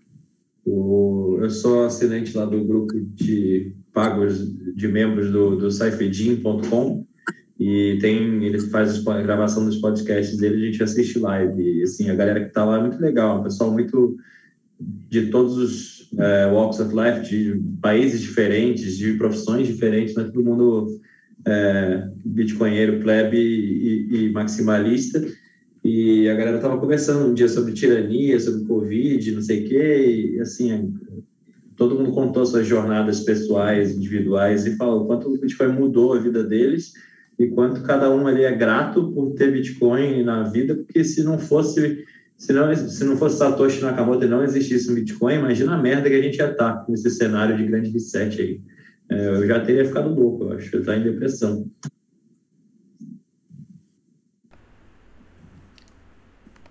É, puta, eu gosto do, também de outra frase que é o Bitcoin é a cura para o niilismo, assim, eu acho que é exatamente o que você falou, eu sinto também. Se não fosse o Bitcoin agora, sei lá, eu ia me sentir naquele quadro, tá ligado? O grito.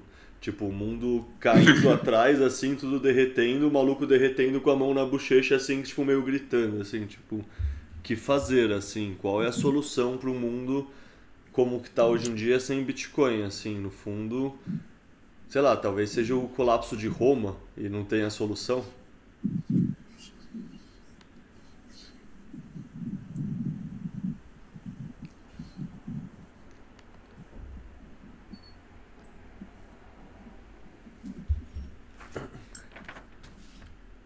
Bom, acho que esse tema também esgotou, aparentemente. Então, deixa eu passar a bola para Maria, perguntar para Maria por que ela é autista com o Bitcoin. Tipo, o que, que foi o que te deixou tão otimista assim? Você contou um pouco na sua história, mas não sei, assim, pensando em algo que você pudesse destacar assim como essa verdade que o Bernardo chama de leão, eu gosto muito de uma metáfora da mineração que o, tanto o ouro quanto o diamante são dois, duas coisas que quando você está tipo mexendo na bateia no aluvião, que é o pessoal que está minerando no leito do rio, tipo todas as pedras são bem turvas assim, são bem opacas assim, e tanto o diamante quanto o ouro eles brilham assim, eles brilham muito mais, eles se destacam. E aí tem um ditado que a verdade é assim também. A verdade ela se destaca nesse meio de mentira e de bullshit, sabe? Ela é que nem esse ouro no meio do cascalho, ele, ela brilha muito mais. E nesse sentido eu queria saber de você, Maria, o que, que foi isso para você? O que, que foi, sabe, que te encantou e te deixou autista com Bitcoin a ponto de se motivar e começar a produzir conteúdo pondo a cara no mundo? Então, assim, desde que eu comecei a entender sobre, né, escola austríaca, a economia, o que aconteceu com o nosso dinheiro. É, quando, eu, quando eu entendi isso, eu fiquei, tá, cara, e agora? Sabe, o que que, o que, que vai me dar esperança? Então, eu digo que o Bitcoin, meu mundo só não caiu assim que eu conheci o Bitcoin.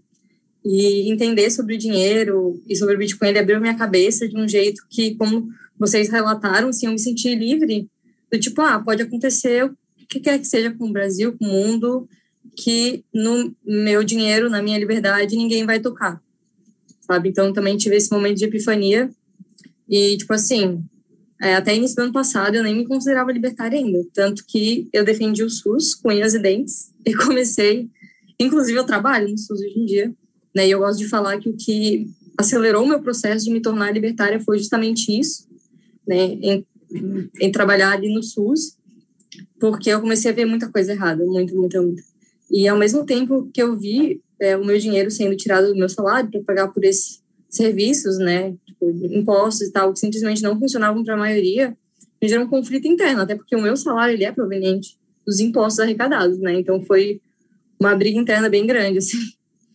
E claro que cada estado, cidade tem a sua realidade, mas pelo menos onde eu moro é assim para tu conseguir atendimento, né, para uma consulta no posto de saúde, tu vai ter que esperar às vezes mais de um mês, tipo assim, para uma atenção para um procedimento básico, sabe? E dependendo da gravidade do teu caso, é, pode precisar até esperar anos. Assim, quem mais precisa é o que menos consegue. Isso é o que eu presencio na minha realidade.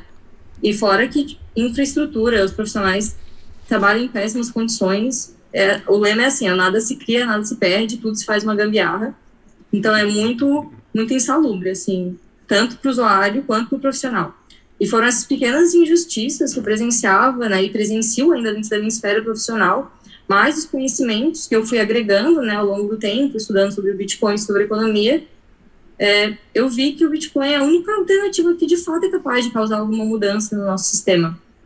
Por exemplo, eu não cogitava ter filho antes de conhecer o Bitcoin, porque eu não tinha é, a coragem de pôr uma criança nesse mundo, quebrado, injusto, falido, enfim. E o Bitcoin me, me deu esperança de uma forma que hoje eu já consigo considerar. Né? Ele me tirou desse patamar de ceticismo em relação ao futuro para um patamar de muito mais esperança. E, e tipo, eu já vi muita greve, passeata, violência né, acontecendo em prol de mudanças, mas eu não vi nenhuma, quase nenhuma, que realmente foi eficiente, que realmente mudou alguma coisa.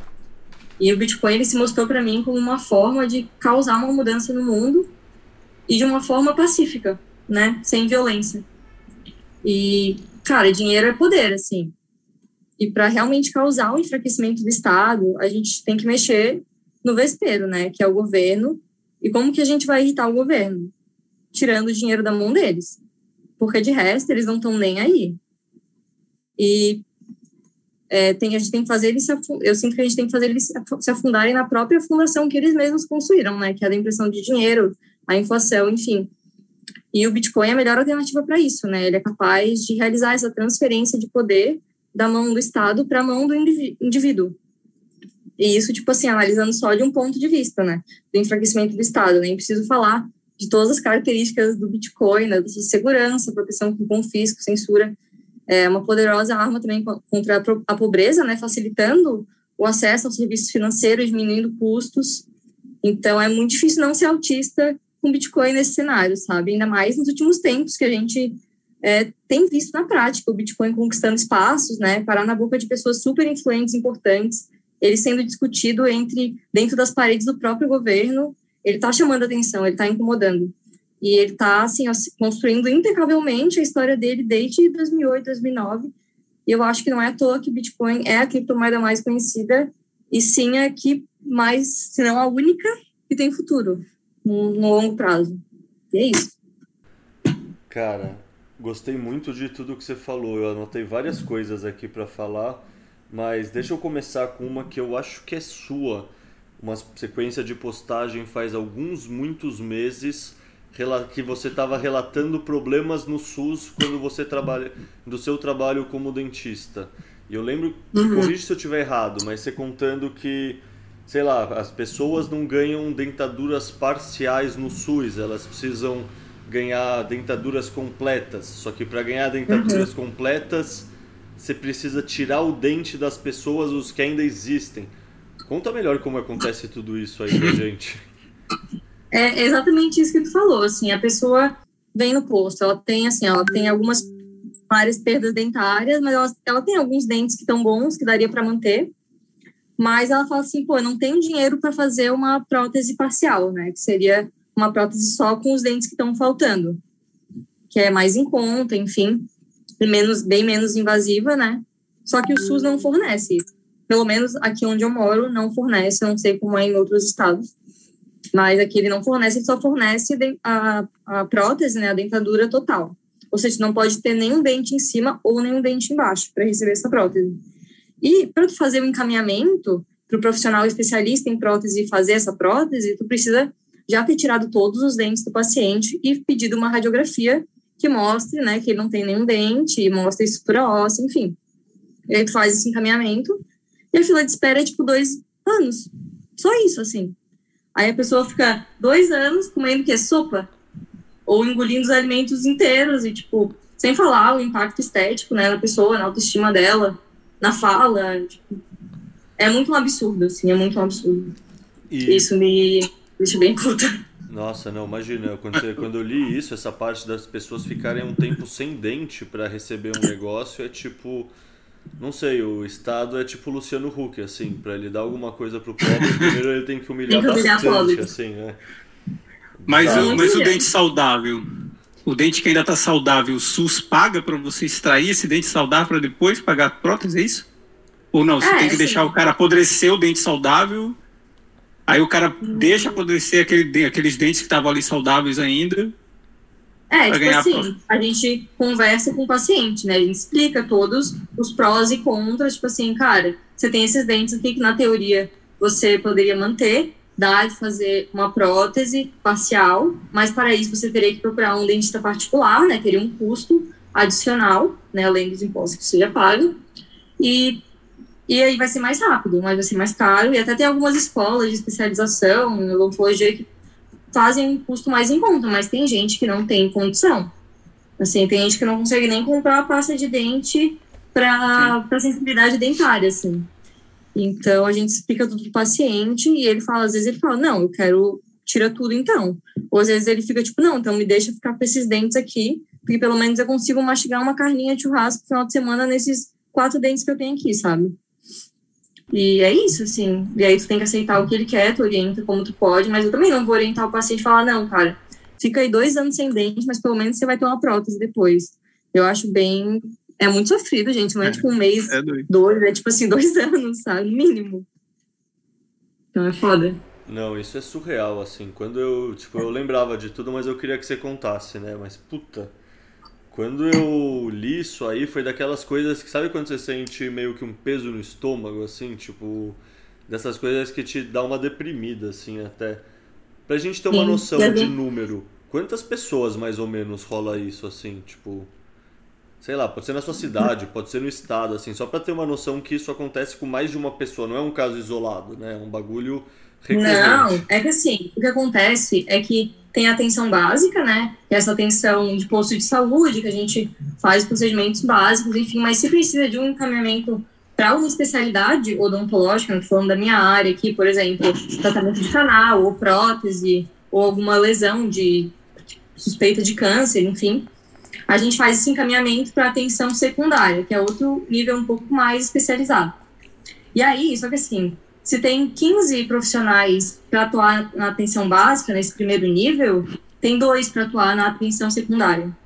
Então é um gargalo muito grande, sabe? A funila demais, assim. A gente encaminha 500 pacientes, tipo assim, sei lá, por semana, encaminharia uns quatro, só no meu posto de saúde, considerando que, sei lá, tem 30 e poucos postos de saúde só na cidade onde eu moro, sabe, encaminhando tudo para dois profissionais. E prótese é uma coisa que é demorada para se fazer.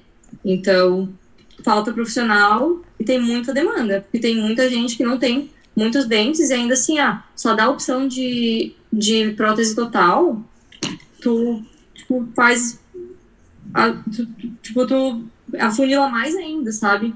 As pessoas, porque se tivesse a opção de prótese parcial, talvez essa, essa, essa, esse número né, se dividisse ou né, se equivalesse, enfim, tornasse mais viável né, de, de funcionar, mas do jeito como tá, é muito, é muito frustrante, assim.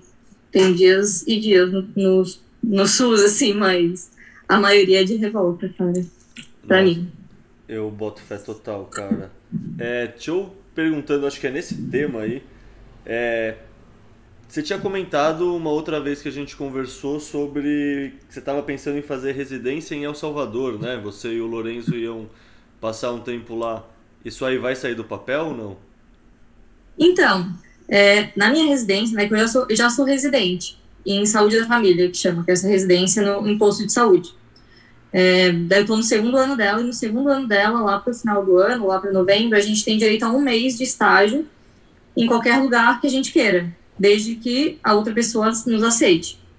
E eu tive essa ideia de falar com o Henrique do, do projeto Bitcoin Smiles, o dentista, e conversar com ele para ver se ele não me aceitaria. Porque seria algo totalmente voluntário, né? Ele me dar um centavo e eu trabalhar com ele. E aí, por um mês, ele ia ter minha ajuda. Fora que eu ia estar em El Salvador, né? Pô, país com a moeda é, de curso legal, Bitcoin, surf, Lorenzo, tipo, ia ser perfeito. Ia ser um 4 em 1, 3 em 1, sei lá. E aí conversei com ele, ele tipo, se mostrou super solícito, assim, interessado em fazer isso dar certo. Então, não, não, não falei com ele novamente, né, para confirmar se vai rolar ou não, mas eu não, não vejo por que não aconteceria, assim. O único maior impedidor que eu vejo é se eu não terminar minha residência, porque é uma possibilidade. E eu não, não pensaria duas vezes também, sabe? Se viesse uma oportunidade e tal, para sair da residência. Então, é mais por isso, assim. Mas eu penso, pô, eu poderia ir de qualquer jeito, sabe? Se eu tenho meu CRO válido, eu posso muito bem ir, ficar um tempo lá, se eu trabalhar remoto, enfim, qualquer forma, e contribuir nesse projeto, porque eu acho ele muito legal, né? Justamente por unir assuntos que me interessam muito e trazer benefícios para a população, enfim. Então, tem tudo para dar certo. Mas vamos ver com, com o Henrique, né? Não me respondeu mais depois de um tempo.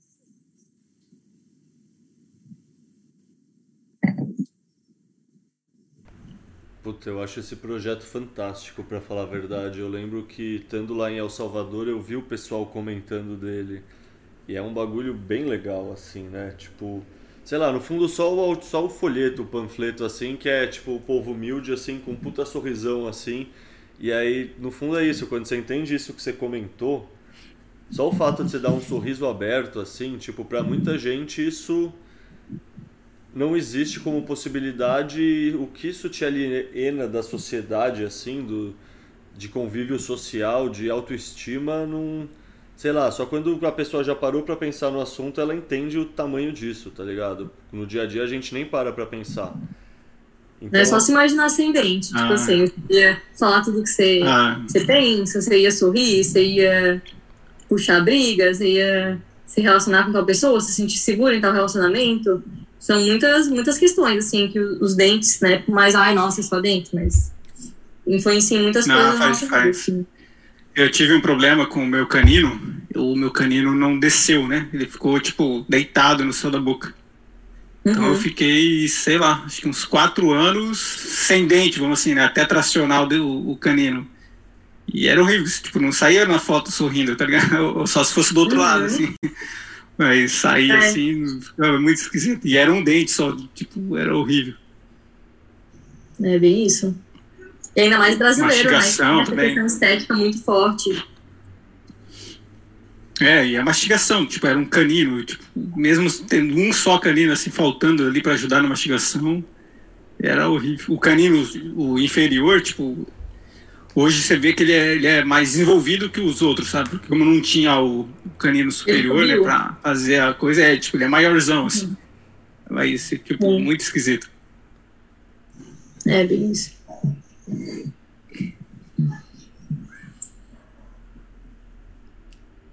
Cara, e esse tema filhos aí eu acho interessante também puxar, porque, sei lá, só nessa conversa aqui temos três pessoas me contando, eu não tenho filho ainda, mas eu acho que eu tô no time da Maria, de quem nunca tinha pensado muito em ter filho, assim, pensava no plano hipotético no futuro, mas no fundo essa sensação de tranquilidade que me dá confiança de pensar isso realmente de uma maneira concreta.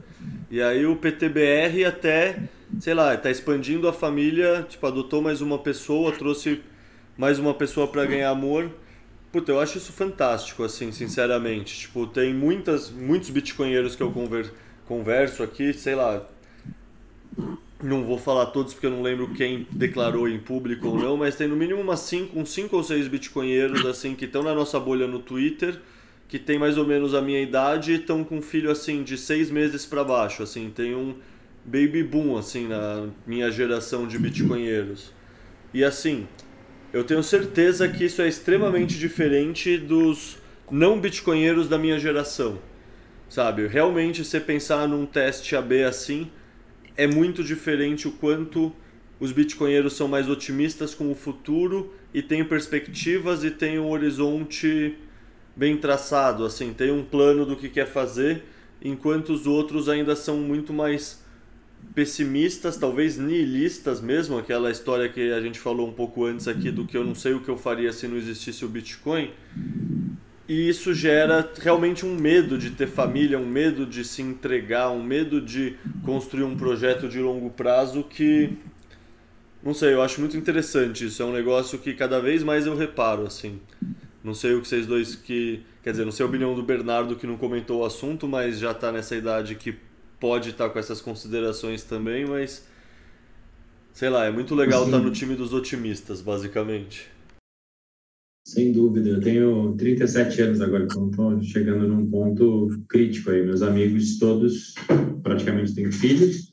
Eu casei recentemente, no começo desse ano, agora em janeiro, e a minha mulher, ela tem 35 e ela não, ela não tem muita vontade de ter filho agora, mas assim, tá na lista de coisas a fazer é, para os próximos anos. Vamos esperar um halving aí para ver se esse negócio de esporte custa caro. Tem que passar de fase na vida, mas é, é custa bastante dinheiro. Então, eu estou esperando o primeiro desfecho dessa palhaçada que está acontecendo no mundo, dessa epidemia de autoritarismo, que eu acho que não vai se estender é, nos planos do, do, do Klaus Schwab lá até 2030, acho que isso acaba antes, espero. Mas acabando ou não acabando, eu, eventualmente nos próximos três anos aí começar a botar bitcoinheiro no mundo, porque é, a gente precisa fazer alguma coisa também. Né? Não dá para só a gente ficar se escondendo e, e, e, lutando no Twitter e eventualmente sendo censurado. É, a gente tem que botar a gente no mundo para lutar pelos nossos ideais. E acho que o ser humano ganha na loteria quando ele, quando ele é o espermatozoide fecundado. Ele ganha na loteria a segunda vez quando ele nasce numa casa de bitcoinheiros. Acho que é um futuro próspero aí. É, então, com certeza faz parte dos meus planos. Não para agora, no curto prazo, mas para daqui a uns anos. Ah, cara, eu. A gente. Bom, eu sou casado, eu tenho 39, né? Vou fazer 40 esse ano. Eu casei cedo com minha esposa, casei com 23. Minha esposa casou menor, 17. Foi emancipada para casar. Então, a gente foi ter o filho depois de quatro anos de casado. É, é uma coisa que a gente sempre quis, né? Tipo, eu, tipo, eu sempre me imaginei pai, sempre quis ser pai. Então, beleza, a gente tivemos a nossa filha. E depois a gente foi tentar a segunda filha e tal. É, a minha esposa tem uma síndrome, até então a gente não sabia que era, que era uma síndrome, tipo, congênita, né? Que quando ela nasceu, na, na época, o que falaram para ela, para a mãe dela, é que provavelmente foi da rubéola que a mãe dela teve e tal, então por isso que ela tem, ela tem uma, uma formação no, no, no membro superior e tal. E falaram que era isso, então, tipo, nunca passou na cabeça dela alguma coisa que fosse congênito, né, e tal, que poderia passar para um filho e tal. É, então a gente teve a nossa filha, e realmente passou né, a, a, a essa síndrome para ela. Aí sim que a gente foi entender que isso era uma síndrome e fomos correr atrás e entender o que estava acontecendo. Entendemos toda a síndrome e tal, uma síndrome bem rara é, da, da Bélgica. Minha, esposa é de cidadania bélgica e tal. Então, tem bem poucos casos assim. E aí, beleza. É, a gente foi tentando ter outros filhos e tal, e não conseguia. Sempre, minha, sempre a minha esposa perdia, abortava, né? Tipo, ou logo no começo, ou passava, sei lá, do, um mês e pouquinho, era sempre no começo, perdia. A minha filha mesmo quase, quase perdeu, né? A gente chegou no hospital, acho que na quarto mês de gestação, sangrando, tipo, a gente pensou, ah, já era, morreu, perdeu. O médico falou, não, vai ficar agora os outros próximos cinco meses aí de recesso, só em casa, cama, para não perder e tal. Mas conseguiu se segurar ali. Minha, minha, minha filha quis, quis nascer, é, essa quis nascer. Porque, olha. É, então, beleza, quando a gente descobriu dessa síndrome, a gente foi estudar os casos e tal. A gente foi entender como que funcionava. Então, tinha. Era, era loteria, né? Podia passar para o filho ou não. É, a gente foi num médico em Porto Alegre que estudou essa síndrome aqui no Brasil e uma família do, de Porto Alegre e tal. E mesmo assim a gente, ah, beleza, vamos seguir tentando ter filho. Né? A gente não se preocupou com a síndrome, né? É, da má formação no membro superior e má, e má, e má formação no, no coração, né? Então minha, minha filha nasceu com uma deficiência no braço e, e o coração teve deficiência, tipo, é uma deficiência leve, né, se falar de coração, que é CIA e CIV, né, aqueles comunicação entre vincular é, e auricular lá e tal, é, ventricular. E ela teve que operar com seis meses de vida e tal. Mas a gente foi seguindo, querendo ter filho. Até que a gente foi numa geneticista em São Paulo, entender que a, a empresa que eu trabalho ela falou, a gente tinha perdido, né, mais uma vez, ela falou assim, ah, vai lá na geneticista que a gente vai bancar tudo. Eu falei, não, você acha? Mas vamos, vamos, lá, vamos lá entender. A gente foi entender o que, que como que funcionava nessa questão de inseminação e tudo mais, quando a pessoa tem uma síndrome, como que funciona. E a médica falou pra gente, ó, não, funciona assim, a gente vai pegar o óvulo, vai fincudar, e a gente tem que mandar lá para como é uma síndrome muito específica, manda para os Estados Unidos, e eles estudam aquela síndrome específica, né? Se, se tiver, descarta o óvulo. Eu falei para minha esposa, mas a gente estaria matando a nossa filha, né? Tipo, como assim descarta o óvulo, né? Tipo, não azar de, de definição de vida para quem quer que seja, para mim eu estaria matando a minha filha ali naquele momento se eu tipo, pudesse escolher descartar um óvulo, né? Então, com a minha esposa, a gente falou: não, deixa quieto. Se não for para ser natural, azar. E a gente começou a pensar, quando ela teve que fazer uma cirurgia, né? A gente ficou pensando em passar por essa cirurgia cardíaca de uma outra criança, tendo a nossa filha, que sempre quis também uma irmã, ela sempre quis um, um irmão, uma irmã, desde pequenininha ela pede, pede, pede. E a gente ficou pensando nesse sentido de passar por uma cirurgia cardíaca, tendo agora uma criança junto e, tipo, e se perder essa, essa irmã no meio da na cirurgia, né, que é um risco, é cirurgia cardíaca, ah, aborta, esquece isso aí, vamos, vamos partir para adoção.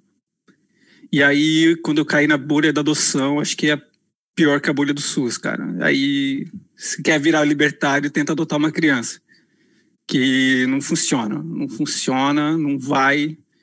É tudo difícil, aquela história de vender a dificuldade para fazer difícil, né? É, dificultar para vender a, a facilitar depois. A gente ia, na, a gente morava no, no interior de São Paulo, uma cidade pequenininha, 30 mil habitantes. A gente ia na assistência social lá falar de adoção. Não, é aqui não tem criança, não sei o que lá. É até que a gente foi no, no num, num orfanato, né? Num abrigo ali da cidade. A gente foi levar uns doces ali para as crianças e tal. Aí tinha duas irmãs ali, né? Tinha duas irmãzinhas de quatro e dois anos. Puta, encantamos por ela, né? Eu minha esposa, minha, minha filha também. Adoramos as menininhas. Voltei lá na assistente social. Ah, tem duas menininhas lá, não dá pra gente adotar? Ela olhou pra minha cara assim, ah, vocês nunca vão adotar essa criança. Falei, por que nunca? Como assim? O que, que tá pegando? Não, que você acabou de entrar na fila, não é assim que funciona e tal. E na minha cabeça só, só ficava assim: essa mulher tá, tá esperando eu perguntar se tem algum jeito de ser mais rápido o processo, tá ligado? E a gente meio que deu uma boa desanimada e tal. Aí saiu o caso do Bruno Galhaço lá, que adotou, adotou uma criança na África. Aí a gente conheceu uma, uma moça que adotou uma criança na África também, no mesmo país, lá no Malawi, que o Bruno e tal. Conseguimos o contato dela e começamos a conversar. Ah, como que funciona essa questão de adoção na África, né? Como que funciona, como funciona. Entendemos o processo mais ou menos, como que funcionaria. Ah, vamos, vamos tentar. Porque no Brasil, né, é, a gente morava nessa cidade do interior, e ali perto tinha uma cidade maior, né? De, quatro vezes maior, vamos dizer assim.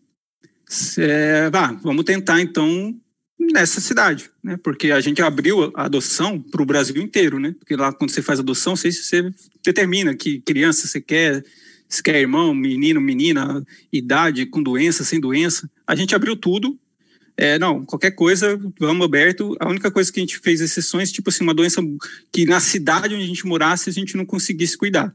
Tipo, não adianta adotar uma criança com alguma síndrome, alguma coisa muito complicada, que na minha cidade de 30 mil habitantes eu não vou conseguir dar a atenção que ela precisa. Então a gente restringiu só alguns tipos de doença nesses tipos assim. É, e beleza, e abrimos. E não, não ia, não ia, não ia, não ia, não ia.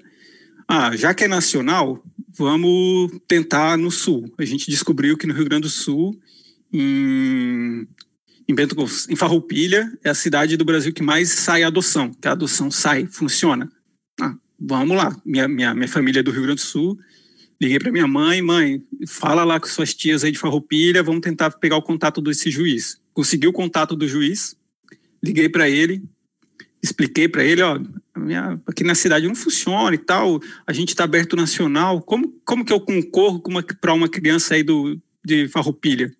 O cara olhou para falou para mim assim, ó, sem chance, você nunca vai adotar uma criança de farroupilha, porque funciona assim. Ah, o cadastro é nacional? É nacional. Mas aqui em Farroupilha, tem uma criança para adotar, eu vou adotar em Farroupilha. Se não tiver, eu vou subir para Serra Gaúcha. Não achou família na Serra Gaúcha, eu vou subir para o Rio Grande do Sul. Não achou no Rio Grande do Sul, aí eu vou para o Brasil. Aí qual é a criança que vai para o Brasil? Aquela criança, tá ligado? A pior do, que tiver de mais complica complicação do mundo essa criança vai ter. Então a fila nacional de adoção não é uma fila não tem uma fila nacional de adoção. Na minha cabeça, adoção era uma fila de adoção. Ó, eu entrei agora, então todas as crianças que estão saindo, os, casais, né, as pessoas que estão aqui na frente vão adotando, mas não funciona assim, não, não é assim, não é dessa forma. É uma maluquice. Você não pode saber em que posição da fila você está. Na minha, para mim isso só indica que eu posso comprar um lugar na fila, né? É o minerador.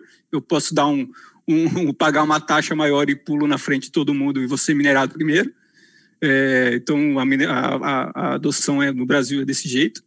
Mesmo assim, a gente tentou mudar de cidade, né? fomos para essa cidade maior ali do interior de São Paulo, aluguei um apartamento lá, mobilei o apartamento, é, pra, porque você tem que ter residência na cidade. Falava assim, não, para você concorrer, você tem que ter residência na cidade. Então, beleza, então aluguei o um apartamento, agora tenho residência nessa cidade fomos lá, pedimos a transferência para essa cidade. A, a, assistência social foi nos entrevistar. No meio do caminho do processo, ela falou assim: Ah, mas onde você, vocês moram aqui, mas você trabalha lá na outra cidade? É, trabalho na outra cidade. E a sua filha? Estuda lá na outra cidade. Eu, eu pego ela e levo ela para lá para estudar. Quando eu volto, sair do trabalho, eu volto, eu volto com ela. Ah, mas isso aí está muito estranho. Eu vou ter que ver como que eu vou falar para o juiz para ver se vocês não estão querendo dar o, passar na frente, não sei o que lá. Eu falei assim para ela, mas eu estou fazendo algo errado, né? Eu tô, tipo, eu sou criminoso, estou fazendo alguma coisa. Não, que veja bem, a gente tem que falar muito bem para o juiz, senão ele pode é, não aceitar a sua transferência de cidade. Até hoje eu não recebi a notícia se ele aceitou ou se ele não aceitou a transferência de cidade. Já passou quatro anos, eu não sei se ele aceitou ou não. Então partimos para adoção na África. E na África funcionou, né? Tipo, conseguimos adotar nossa filha lá. É, era para ter a gente adotado ela em dois. A gente foi para a África a primeira vez em 2019. É, fomos em 2019 para a África. Então era para a gente ter voltado na África no finalzinho de 2019 para buscar ela, para adotar, fazer adoção. Aí veio o Covid, travou tudo, ficou dois anos travado. Até que agora em, em outubro do ano passado a gente voltou e conseguimos adotar ela, né? Mas ela só ia, ela, ela tinha quatro anos na época, agora a gente pegou ela com seis, né? Então, tipo, eu ainda falei assim para os meus amigos, pô, ela perdeu dois anos de aprendizado que ela podia ter se desenvolvido muito, né? Um amigo meu falou, pô, não, mas para você você fala dois anos, para ela foi metade da, da vida que ela tinha, né? Tipo, perdeu 50% da vida dela, foi jogada no lixo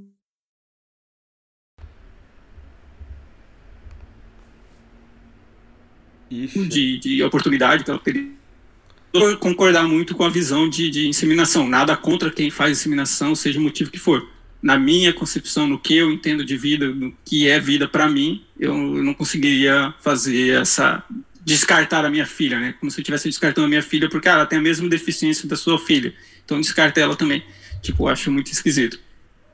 Mas ah, o Bitcoin e o meio libertário me ajudou muito nessa questão este processo de adoção fez eu ficar mais bullish ainda com Bitcoin por tudo que eu via, por tudo que eu vi na África. A gente adotou no Malawi. Malawi é, se não for ali o top, se não tiver no pódio dos países mais pobres do mundo, com certeza está em top 10. É um dos países mais zoados do mundo. É pobre mesmo. Eu sou cagão, não tive muita coragem de ficar perguntando pro pessoal lá como que é Bitcoin. Porque, sei lá, tô na África, sei lá, sei lá, eu fiquei com medo de ficar questionando as pessoas, ó, oh, Bitcoin, Bitcoin, Bitcoin. Não, vai que eles fiquei acham com esse que é um milionário do Bitcoin, perigoso. É, né? justamente, justamente, eu ficar, ah, não vou ficar questionando ninguém de Bitcoin aqui não.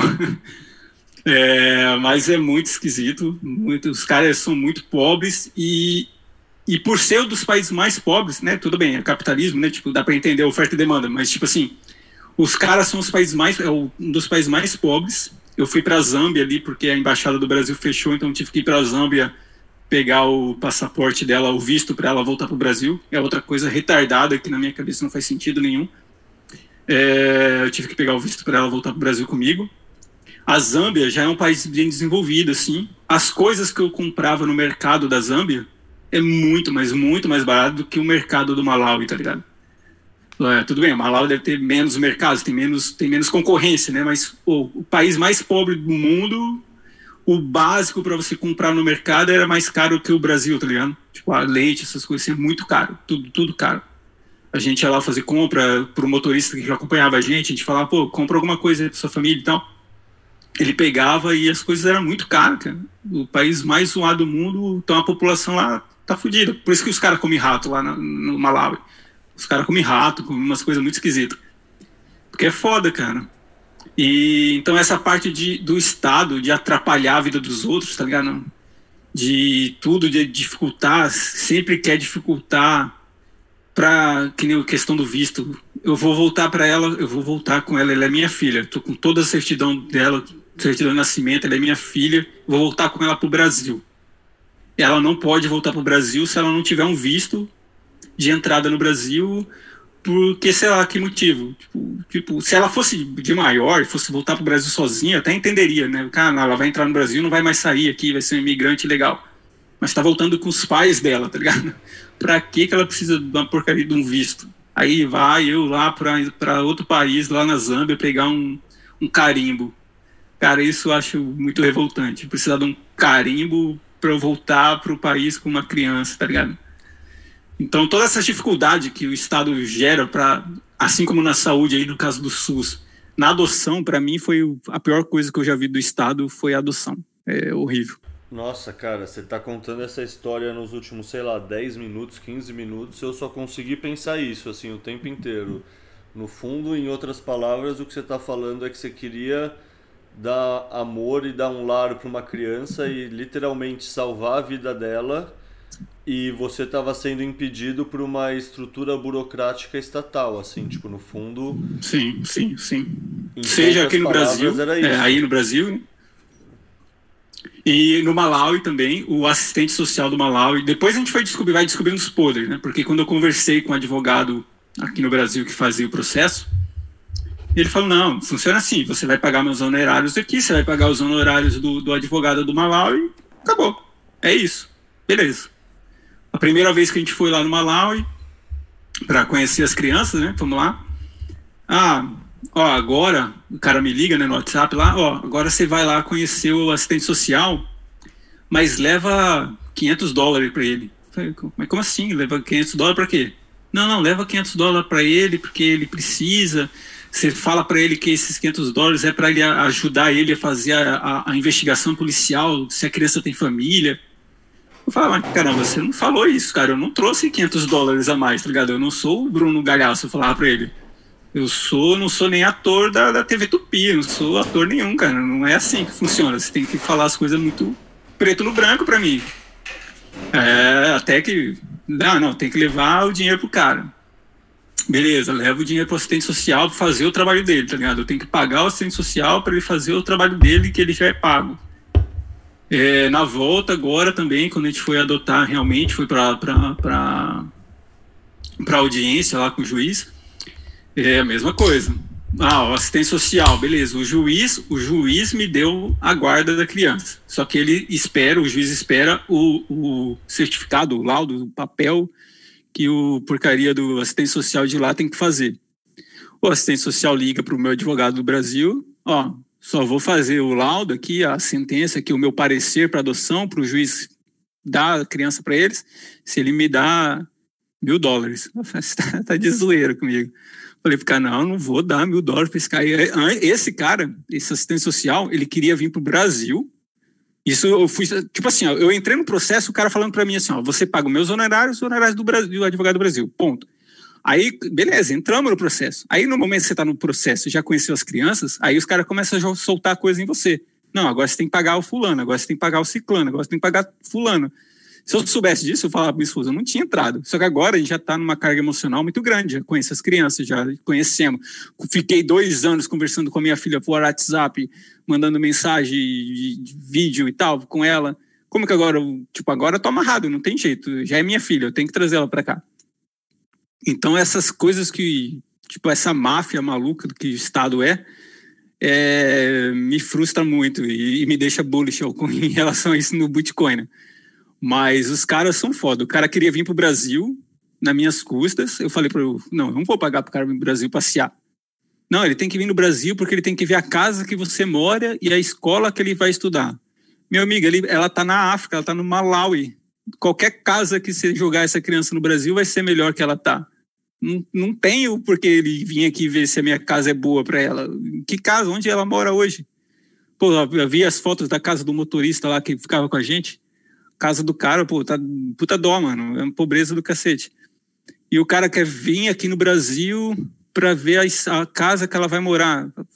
Sabe? Daí eu falava para ele, não, não vou pagar. Aí, no meio do caminho, ele falou: não, então ele vai vir para o Brasil por causa de outras duas famílias. Você não paga, eu não vou te colocar para rachar a passagem aérea, mas vai, vai, vai lá em São Paulo encontrar ele, e aí você paga a hospedagem de um dia em São Paulo. Tá, então vai. Então, já que é assim, vamos. Aí veio o Covid e ele acabou não vindo para o Brasil. Mesmo o cara não veio para o Brasil, no, o, quando a gente estava lá, esses mil dólares que ele queria é para pagar a viagem que ele não fez para o Brasil, tá ligado?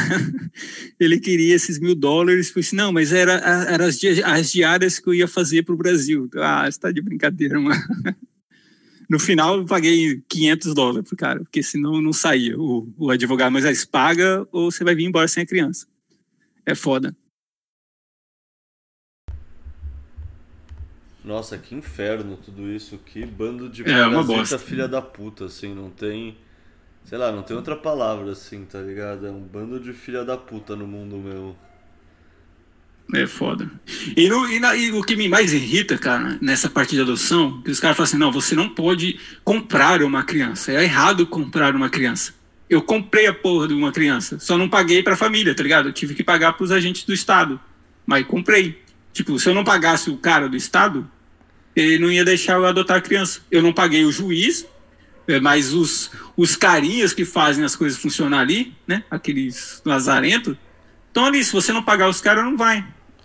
Então, tipo, por que não, não escancara? Não, ó, você quer adotar aqui? Custa X, mano. Faz a, quem quer rir tem que fazer rir. Que o cara não jogar as claras? Ah, porque jogar as claras fica feio. É, é feio falar isso. Porra, mas, tipo, as crianças não são adotadas, fica lá a família que, tipo, eu, minha família, né? A gente tava louco para adotar, né? Mas imagina a criança, cara. A criança tá ali na África, a advogada que a gente acabou conhecendo lá na, na, na no Malawi, porque deu uma reviravolta lá no nosso caso, é, foi bem maluca a nossa adoção. É, depois a gente teve que encontrar uma outra advogada, ela falava pra gente assim, Moisés, o que vocês fazem, é, já foi meu upsec embora já, é, o que vocês fazem aí pro, pro, pelas crianças, para adotar, vocês não ajudam só a criança, né? ajudam o meu país, porque aqui não tem futuro. Ela, ela falou pra gente, não, não pra gente, ela falou para um outro casal de brasileiro que tava lá, que era advogada realmente deles, que ela, o sonho dela era ser engenheiro só que ela não conseguiu ser engenheira porque o Estado lá não deixa. Conforme as notas que ela foi tirando na, na faculdade, na escola, na escola, destinaram ela a falar, não, você vai ser advogada, tá ligado? É umas coisas muito malucas.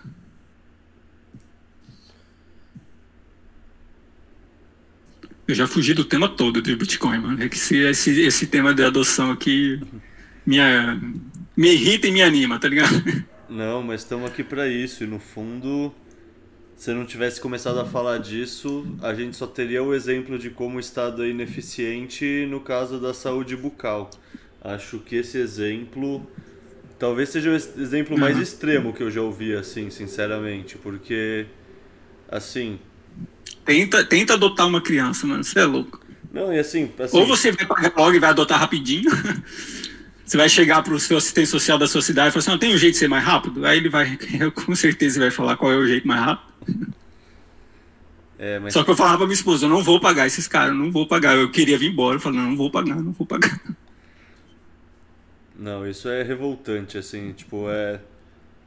Cara, realmente é tipo só querer dar amor a um próximo e ajudar ele sem impedido por uma burocracia, por uma máfia que quer tirar vantagem e parasitar mesmo nessa situação, assim, é algo que puta que É, alegando que estão né? cuidando do bem-estar da criança, tá ligado? Não, a gente tem que fazer toda essa proteção, estudar quem é você, não sei o que lá, porque tem já teve casos de adoção e a criança foi abusada, tá ligado? É a velha guerra contra as drogas, tá ligado?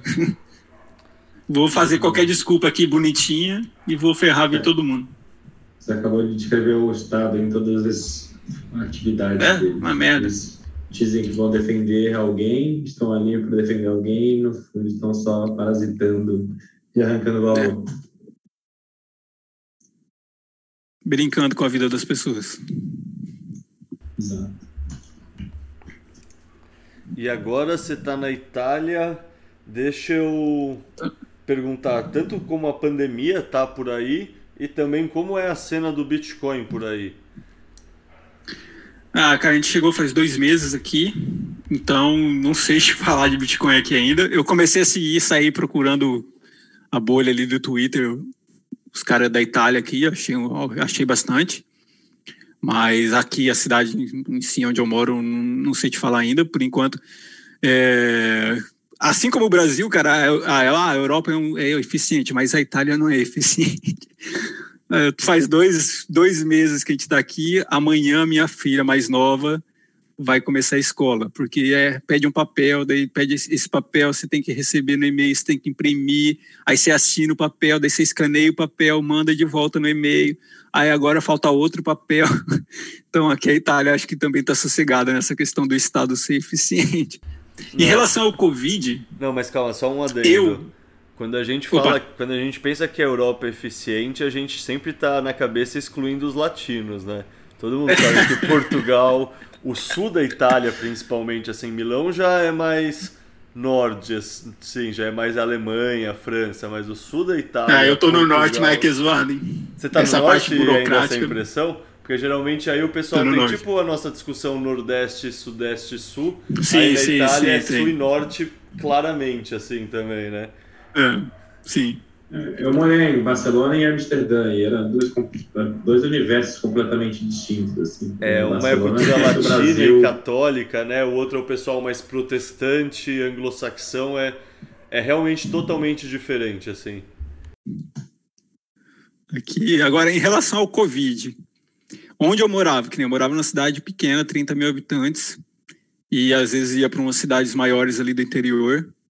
É, eu gostava muito de ir para Ribeirão Preto.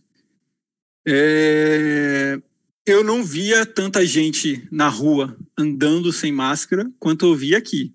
Aqui o pessoal tinha muito mais pessoas andando sem máscara é, na rua do que do que eu via no Brasil, nas cidades que eu frequentava. É, desde sábado passado agora caiu a, a, exigência de máscara em lugar aberto, só que você tem que levar a máscara no bolso. Mas a parte do Green Pass nessa porcaria é meio chata. Que nem a gente foi na escola fazer a matrícula das meninas lá. Ah, você tem Green Pass? Não, não tem. Ah, então você não pode entrar na escola. Eu falei, não, mas azar, eu vou fazer, eu, preciso matricular minha filha ah, ah, não sei o que lá, me, me atenderam, na escola me atenderam, mas eles ficavam sempre com esse negócio do Green Pass, Green Pass. Se eu tentar entrar no restaurante, não vão me deixar entrar. Dependendo da loja, se é loja de grife, vamos dizer assim, de grife não, uma loja mais conhecida, vai, Sephora, é, de maquiagem. Eu tenho, eu tenho três mulheres em casa, né? então eu sei coisas de maquiagem que a maioria dos homens talvez não saiba. É, mas beleza, a gente vai entrar numa Sephora da vida aqui, que é uma loja maior que talvez tenha uma visão maior para a máfia. Esses caras não deixam a gente entrar mais. Né? Quando a gente chegou, não podia entrar normal, a gente entrava nessas lojas. A partir da semana retrasada, passada, mudou algum esquema aqui que as lojas agora, essas lojas maiores, já pede de cara o Green Pass e não deixa a gente entrar. Há outras lojas, os caras cagam. Tipo, você entra na loja, tem lá o papel na frente falando, ah, é obrigatório, Green Pass, blá, blá, blá. Mas o cara caga pra isso aí, tá ligado? Deixa você entrar, nem te pergunta. Essas lojas que são maiores, que na minha cabeça deve ser porque fica mais no radar aí, sei lá, de receber denúncia, sei lá, qualquer coisa do tipo. Ou o dono é muito gado, mais gado do que tudo, sei lá essas grandes maiores, essas rodas, essas redes maiores, essas redes, esses caras ficam enchendo o saco com, com, com esse Green Pass da vida aí. Eu tentei fazer o meu com a conversão do Brasil, que eu tomei a Janssen no Brasil, eles não aceitaram, eles querem que eu tome uma terceira dose. Aí eu estou esperando novembro, é, março, né? Que é ver se tem esse boato aí que a partir de março vão revogar tudo aqui na Itália também e não vai precisar mais de nada. Então eu vou esperar para não, não precisar tomar mais nada, não.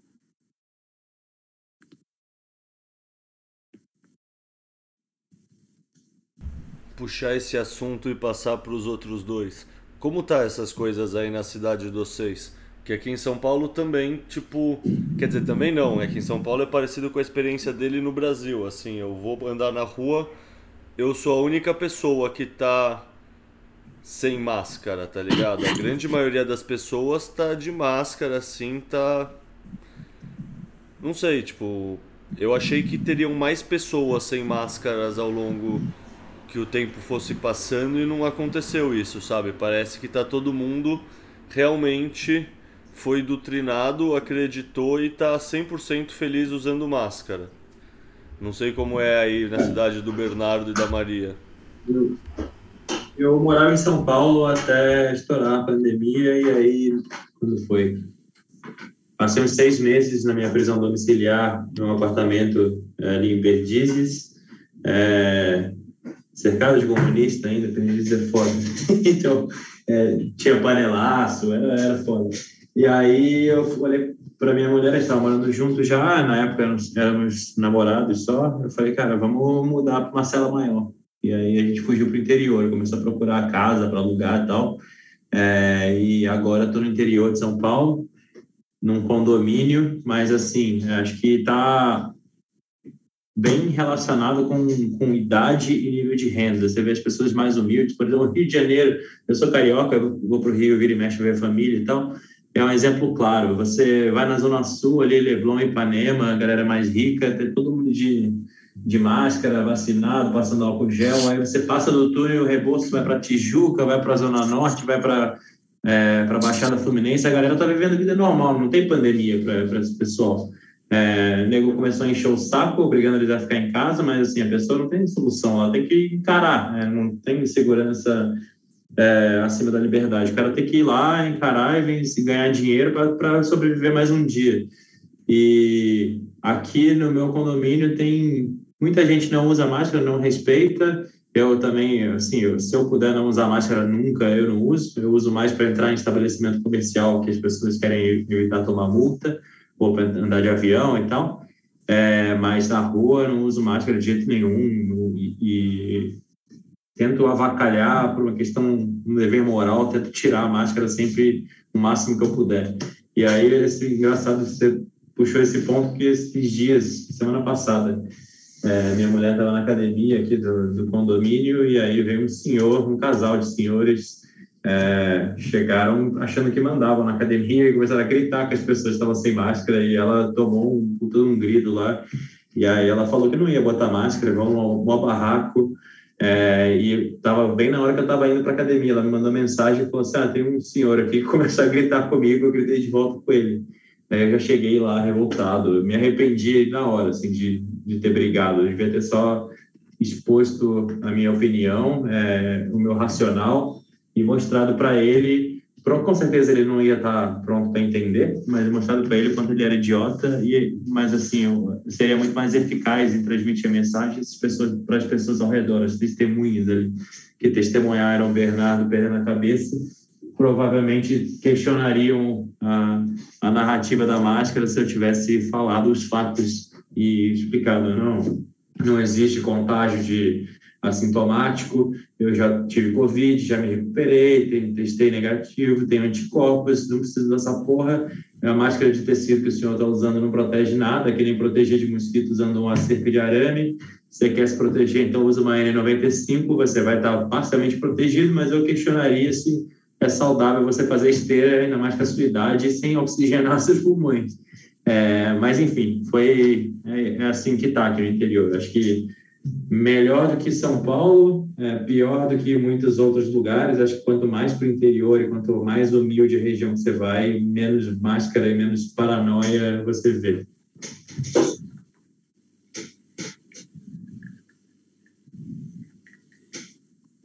É, aqui onde eu moro tá bem tranquilo, assim, em relação à Covid. O pessoal não usa mais máscara na rua, apesar de que recentemente teve uma orientação da, da prefeitura de. Mas só uma orientação, tipo assim, oriento que volte a ser usado máscara na rua. Ninguém voltou. Então, tem festa, tem tudo, assim, uma vida normal, só dentro de estabelecimentos, restaurantes, posto de saúde, obviamente, que tem que usar máscara. Mas de resto, não, assim, as UTIs não, não estão mais sobrecarregadas. É, tá sendo bem positivo, assim. Teve um aumento, né, com o ano novo e tal, mas tudo sob controle, o pessoal não tá mais muito preocupado, assim, como, como era antes, né? Ainda mais com tantas variantes aí, e, tipo, cada vez mais a taxa de mortalidade diminui, então o pessoal tá meio cansado, assim. Tipo, aqui onde eu moro, a gente entrou com a quarentena muito cedo. Muito cedo, tipo assim.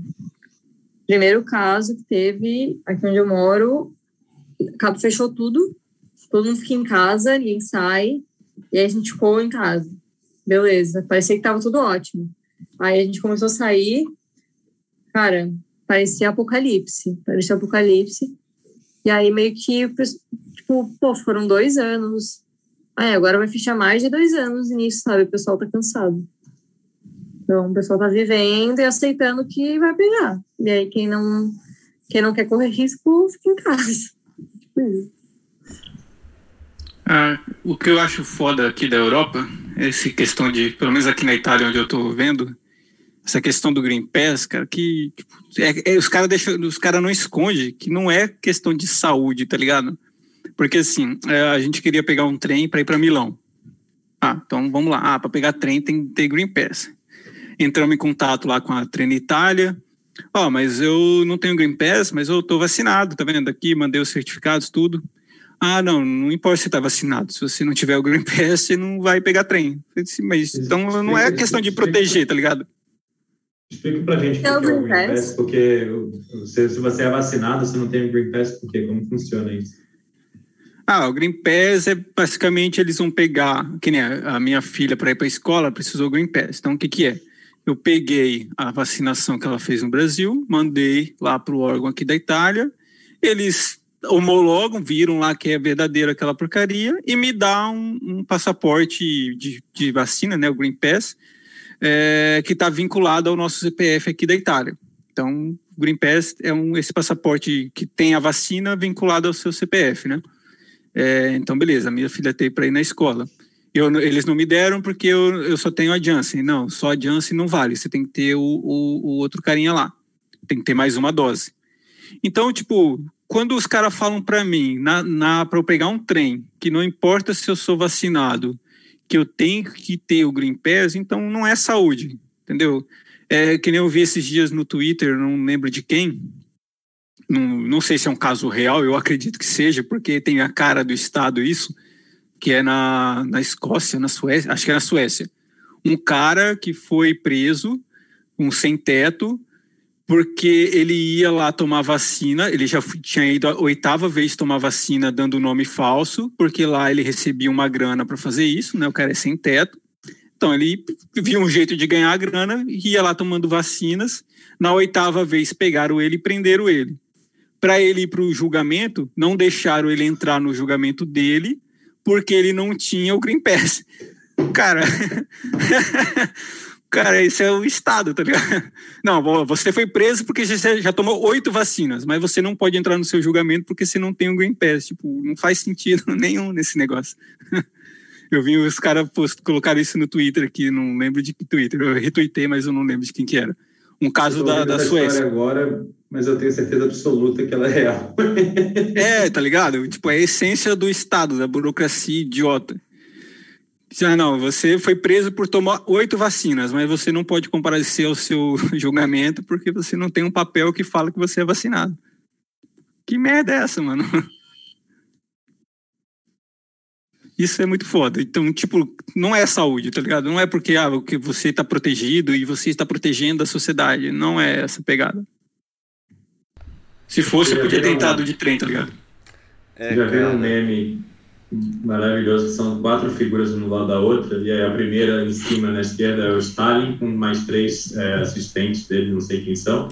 E aí tá lá, cada um tem um motivo, assim, tá falando, um fala, deixa você imune, o outro fala, é seguro, o outro fala, deixa você fora do hospital, e o do Stalin é, o governo tá mandando. Aí depois é. tem três pessoas, e aí tem, sumiu o do, do deixa você imune e tá lá, o governo tá mandando. E no último é só o Stalin, o governo tá mandando. É isso, cara, não tem, não tem é sobre controle, é sobre implantar a agenda, não tem nada a ver com saúde. Não mesmo. Não, e assim, eu... fazendo um meia-culpa aqui, tipo, também ajudando o ouvinte que estiver escutando e que não tá tão fundo na toca do coelho, puta, os primeiros três meses, vai, vamos falar assim, realmente eu, eu acreditei muito no que estava acontecendo, assim, eu sabe, um modelo que se as pessoas não estiverem circulando, o negócio tende a espalhar mais. A questão de a gente não ter quase nenhuma informação é um negócio que eu achei que era prudente mesmo, o pessoal ficar mais recolhido. Tipo, eu nunca achei legal a questão do governo impor. Mas eu naturalmente estava fazendo uma quarentena com minha ex-namorada da época, sabe? É um negócio que o princípio da cautela diz isso, que está começando uma doença que você não tem informação, você meio que se abriga e vê o que está acontecendo.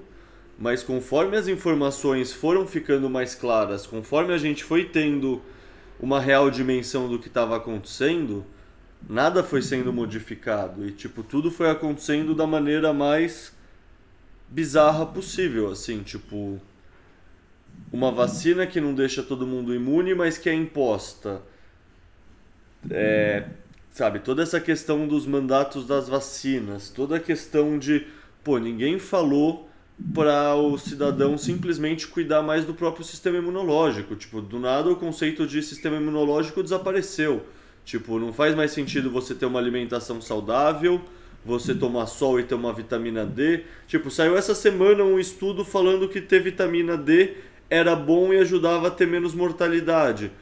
Porra, sinceramente, qualquer clínico geral sabe isso, isso é o básico, significa que a pessoa está saudável. Tipo, você está saudável para todo o resto, não devia ser considerado fake news você usar os mesmos marcadores para essa nova doença. Sabe? Tem coisas básicas que claramente não foram comentadas, não foram faladas, não foram incentivadas por ninguém do meio da saúde e parece que a solução era todo mundo ficar parado, preso em casa, congelar a economia e no fundo, por que isso acontece? Isso acontece, puta, eu vi o podcast do João Grilo com o Marco Batalha e tá perfeito a, a interpretação dele. É uma causa monetária mesmo. Tipo, só dá para acontecer isso porque você consegue imprimir dinheiro do nada e isso que você consegue subornar a população para eles ficarem presos em casa. Senão você não tinha como fazer isso. Então, não sei, toda essa essa busca pelo poder que rolou nos últimos dois anos. Ah, sei lá, como cientista você.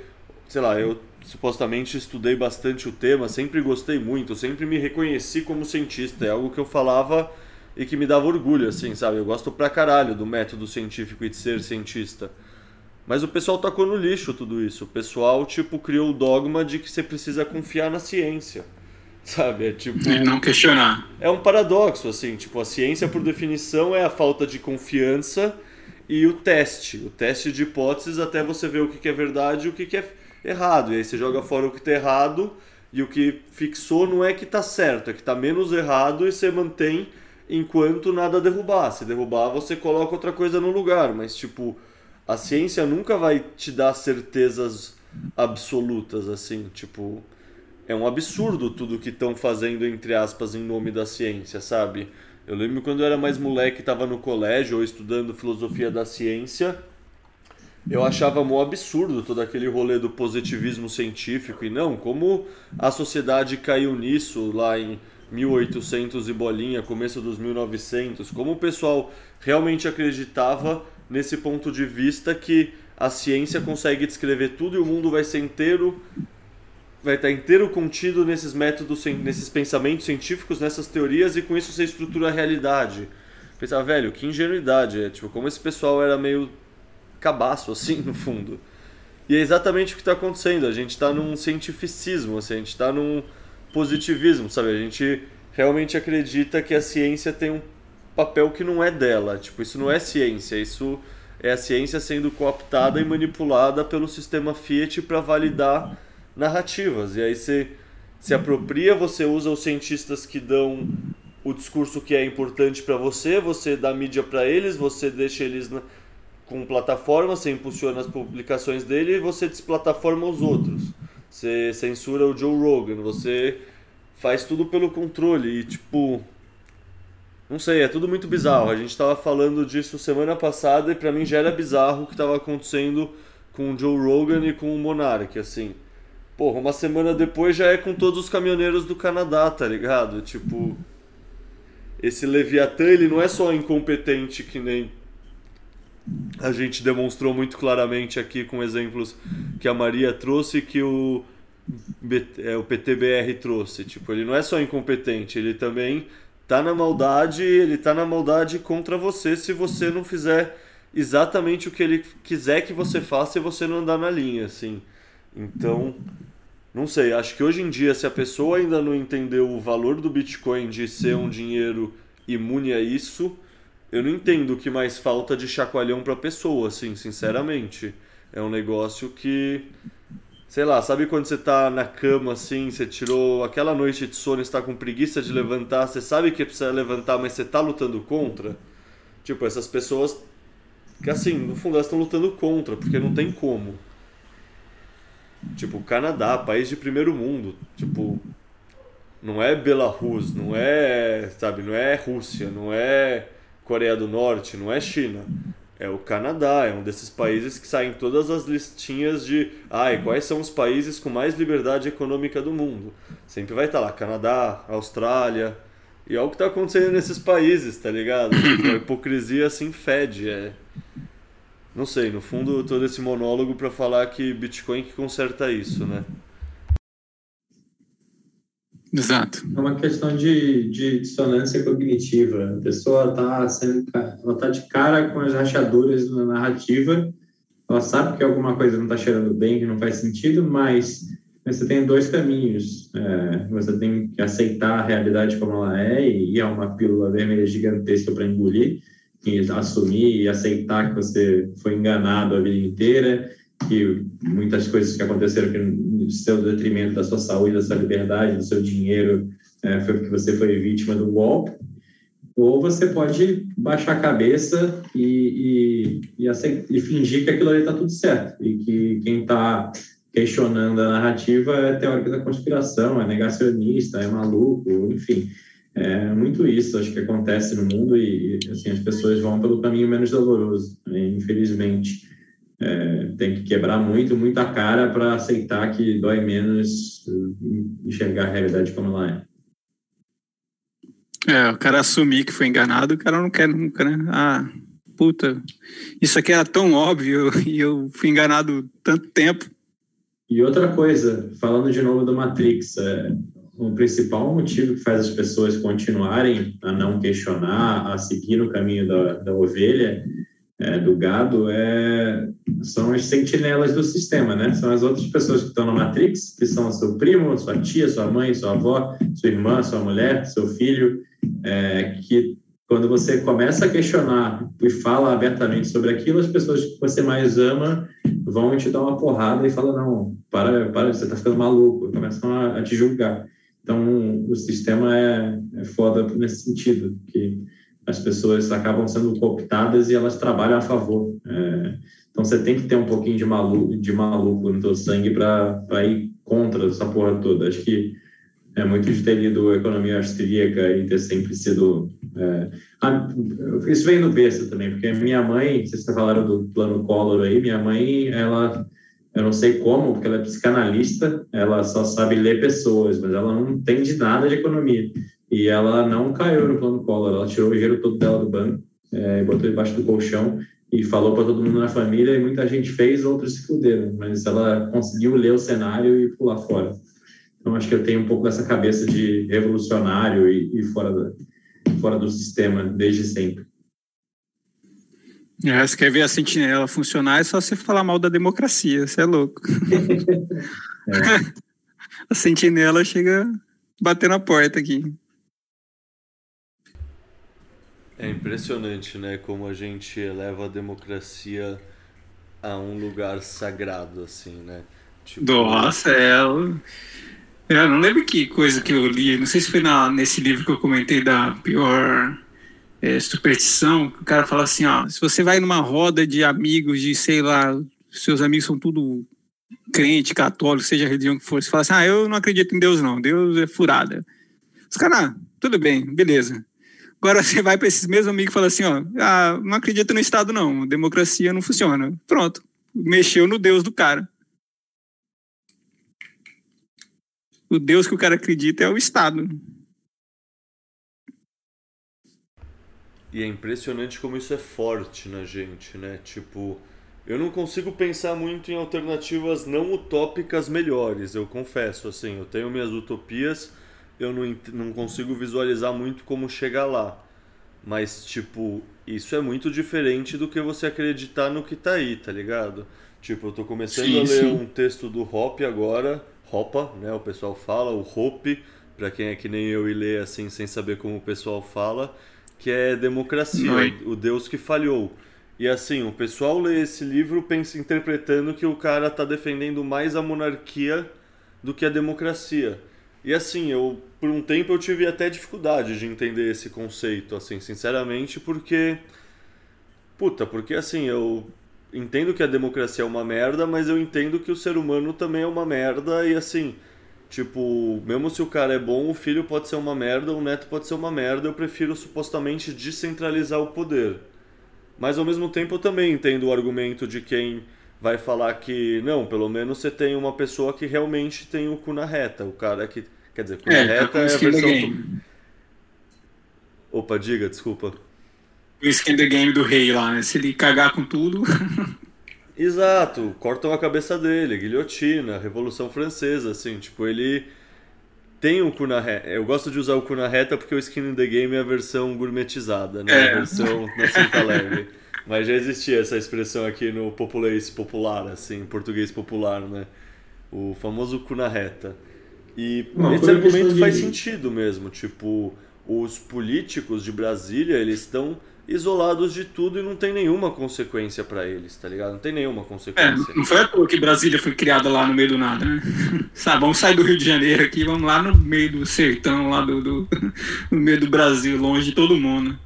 Cara, Aqui no Rio de Janeiro, toda hora os caras estão cruzando pela gente. Hoje. Fica escondidinho lá. Hoje eu vi um mapa que eu acho que até compartilhei, não lembro se foi no meu perfil pessoal ou no Explica, mas que é o PIB de cada. O PIB médio, é o PIB per capita de cada estado. E assim, todos os países, estados que produzem, que geram valor para o Brasil e tudo mais, não tem nenhum que acho que é mais de 30 mil reais. Brasília é mais de 80 mil reais, 80. tá ligado? tipo, vai se fuder. Que que esses... E aí o comentário que o pessoal do cara que tava fazendo, que eu vi no post, era os caras não produzem um prego.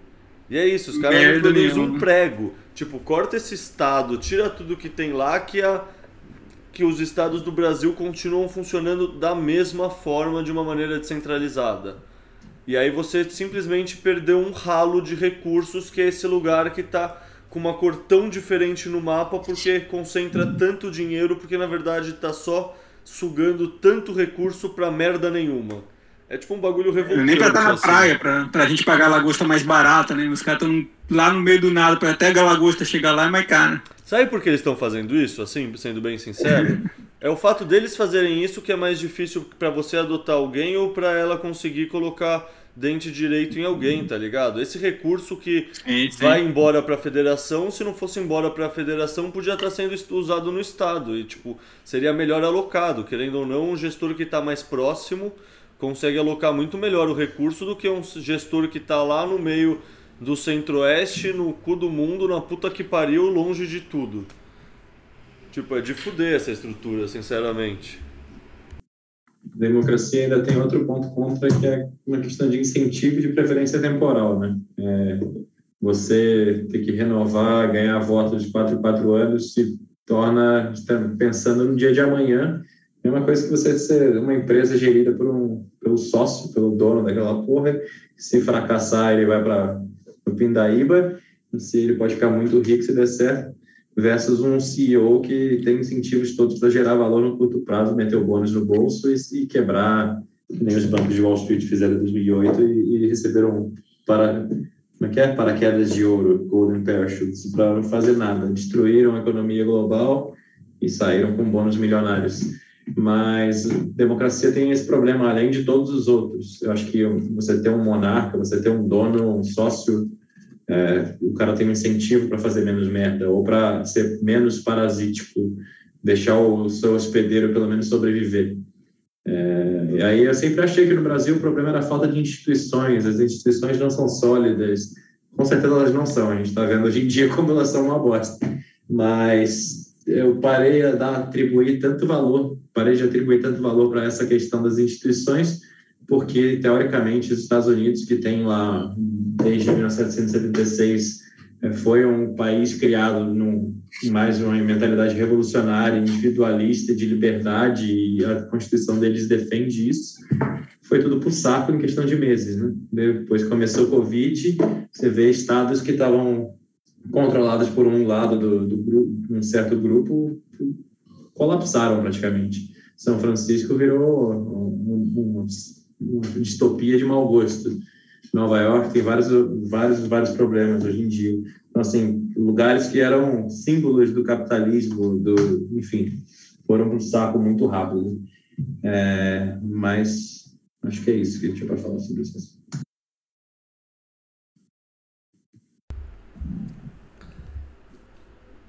Bom, deixa eu fazer uma pergunta para Maria que eu acabo fazendo para as meninas que vêm no programa, porque, bom, porque claramente a gente tem um puta desequilíbrio, assim. E por mais que eu penso que. Não sei, que não tem no fundo nada mais inclusivo que o Bitcoin, por um lado, sabe? Que é uma comunidade 100% aberta e que ninguém se julga por características físicas. Mesmo assim, na prática, o que eu vejo em todos os lugares que eu consigo ver métrica ou que eu sinto no Twitter e tudo mais é que sei lá, deve ter nove homens para cada mulher, uma coisa assim, tipo, totalmente desproporcional. E eu queria saber, sei lá, como você enxerga tudo isso? Tipo, por que tem menos menina? Como a gente faz para trazer mais menina? Tipo, tem esforços que a gente tenta fazer, mas são meio míopes porque na verdade é homem tentando fazer o esforço. Tipo, Sabe, como você acha que a gente consegue melhorar essa questão toda? Porque, no fundo, metade do mundo é mulher, assim, ou mais, provavelmente. Então, para hiperbitcoinização, a gente precisa trazer vocês também. É, eu acho que, assim, como qualquer faculdade, né, às vezes tem cursos que são mais predominantes alguns sexos que outros, né? Tipo, a área da saúde é muito mais predominante feminina do que masculina, a área da engenharia é muito mais masculina, computação, nem se fala. Então, acho que tem muito essa questão do interesse mesmo, assim, por parte do, do sexo feminino de, de aprender sobre o Bitcoin, sobre o dinheiro. E como trazer mais pessoas. Olha, acho que é tentando ser o mais inclusivo possível, assim, um vocabulário mais didático, despertando interesse no sentido de mostrar os, os benefícios a longo prazo, né? De, tipo, se adotar uma moeda como Bitcoin ou se estudar Bitcoin. Mas eu acho que falta muito interesse mesmo, assim, o público masculino, geralmente o pessoal mais da área da tecnologia, acaba tendo mais interesse e uma maior procura do que o, o público feminino, assim, infelizmente. Sim, é, eu acredito que tem muito desse aspecto biológico mesmo, sabe? Mas não descarto, assim, que talvez elaborar conteúdos mais acessíveis, mas pensando nesse público, né? Como tem o Beat das Minas, por exemplo, que tem um monte de mulher seguindo a Giovana, enfim, que é voltada é voltada para ambos os sexos, mas é né, só pelo nome já, já acaba atraindo mais mulheres para seguir, né? Então, acho que isso é da, as duas coisas, assim, um pouco de cada. É, falta mesmo. E você estudou o que é, assim, quais foram os materiais que você estudou? Tipo, provavelmente os mesmos, foi, sei lá, texto em inglês, foi podcast, tipo, sei lá, qual foi o seu caminho de cair na toca do coelho? Começou com o Bitcoin Red Pill. Que depois, é um texto zero inclusivo para mulheres, assim, né? Você pensar nesse sentido é, é uma coisa. Não sei, é uma linguagem é, assim, mais crua, assim, vamos falar. Eu li com um discernimento, assim, tipo assim, isso aqui eu vou absorver, isso aqui eu não concordo, mas tudo bem, vida que segue, vou continuar lendo o livro, porque o livro é bom, sabe? Tem muita, é um livro de muitas opiniões, mas eu sei filtrar, tipo assim, tenho conhecimento para filtrar as informações e extrair o melhor disso. E depois fui para alguns livros do, do Rothbard, mais sobre economia, sim.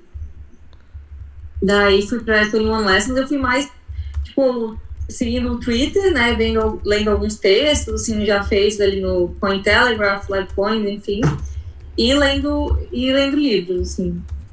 Eu não sou tanto de, de ficar vendo vídeos muito, muito extensos, eu não, eu não sou tanto de escutar podcast, assim, eu sou mais de, de ler. Então, foi mais ou menos esse caminho, assim, que eu percorri. Daí, li 21 Lessons, agora estou lendo Bitcoin na era digital. Eu gosto de ler vários, vários autores falando sobre assuntos similares, que geralmente giram em torno da economia. E eu sinto que faz eu fixar o conteúdo. E aí agora estou tentando ir um pouco para a parte mais técnica do Bitcoin, mas o Lance está tentando me ajudar, né? Já que ele é desenvolvedor e fala bastante disso, mas para mim ainda é, um, é uma barreira, assim, porque eu acho complexo, ainda mais sendo da área da saúde, assim, por mais que eu esteja fazendo curso de programação e tal, é uma parada muito superficial. Então, algumas coisas é difícil de entender mesmo. Não, só o fato de você já estar tá tentando aprender a parte de programação eu acho do caralho, assim, tipo. Raras são as meninas que topariam fazer isso, assim, sinceramente, olhar a fundo a parte código. E raros são os meninos também, assim, só que seleciona mais ainda homem essa área, mas eu sinceramente não comecei a olhar essa parte ainda. Eu quero olhar, mas cara, eu sou totalmente boomer em coisas digitais, assim, sabe? Eu apanho, sei lá, de de qualquer coisa, assim, qualquer programa, qualquer coisa, eu sou muito analógico, então, sabe, dá uma preguiça de aprender essa parte que uhum. eu acho legal pra caralho. Pessoas que estão na toca do coelho mais ou menos desde que eu tô, terem esse interesse e olhar, assim. E eu sempre acho muito legal perguntar isso, o que as pessoas estudaram para cair na toca, porque é sempre diferente, assim. Tipo, eu até tentei ler um tempo 21 Lessons, eu li um pouco, mas sabe quando sei lá, eu não imprimi os textos, estava no computador, então eu desengajei, só que eu estava ouvindo no fone quando eu estava fazendo hum. exercício a podcast, assim. Então é muito legal que para mim sempre lembra aquela metáfora do monte, assim, que no fundo o monte tem um topo, mas tem infinitos caminhos possíveis até o topo. E para cair na toca do coelho é a mesma coisa, assim, tem pessoa que vai ler os textos e vai ler livro, tem pessoa que vai ver podcast, tem pessoas que é só podcast no YouTube enquanto tá fazendo qualquer outra coisa. Tem pessoa que um amigo falou e a pessoa conheceu pela primeira vez por pirâmide. Sei lá, acho que o Bernardo comentou da Atlas Quantum aqui, por exemplo. Tipo, tem pessoas que chegam de qualquer caminho assim totalmente diferente e a gravidade vai puxando para baixo assim, né? Uhum. O Bernardo, deixa eu passar a bola para você também, que você falou aqui que você precisava sair um pouco sei lá se cedo é a palavra, ah. né? Mas já estamos aqui há três horas, mas é, se quiser fazer considerações finais, quiser, não sei, deixar sua palavra. vamos falar aí. sobre esse, esse assunto é legal, falar sobre como a gente chegou, que tipo de conteúdo a gente mais consome. Acho que, é, infelizmente, como todas as outras coisas, o conteúdo de maior qualidade e mais, de mais diversidade também, tem mais coisa, está em inglês então, assim, a primeira coisa que eu acho que é super importante para as pessoas que não falam inglês é aprender a falar inglês, porque você tem acesso imediatamente a um universo de infinitas outras oportunidades. E, e dentro do Bitcoin não é, não é diferente. Mas eu comecei muito vendo vídeos de YouTube, acho que entendendo mais sobre economia, o que é o dinheiro, eu fui por esse buraco do, dessa toca do coelho e lá que eu fui entender o que que Bitcoin resolvia esse problema. E aí eu já tinha estudado economia austríaca, já tinha lido Mises, Hayek, Hofbard, é, eu gosto muito do Thomas Sowell também. Então, aquilo fez todo sentido para mim, encaixou perfeitamente. Eu comecei a estudar mais e mais. O primeiro livro que eu li foi o Padrão Bitcoin, Saifedean. É, também foi como se eu estivesse lendo uma, uma, verdade absoluta. Aquele negócio fazia mais sentido do que qualquer outra coisa que eu já tinha visto na vida.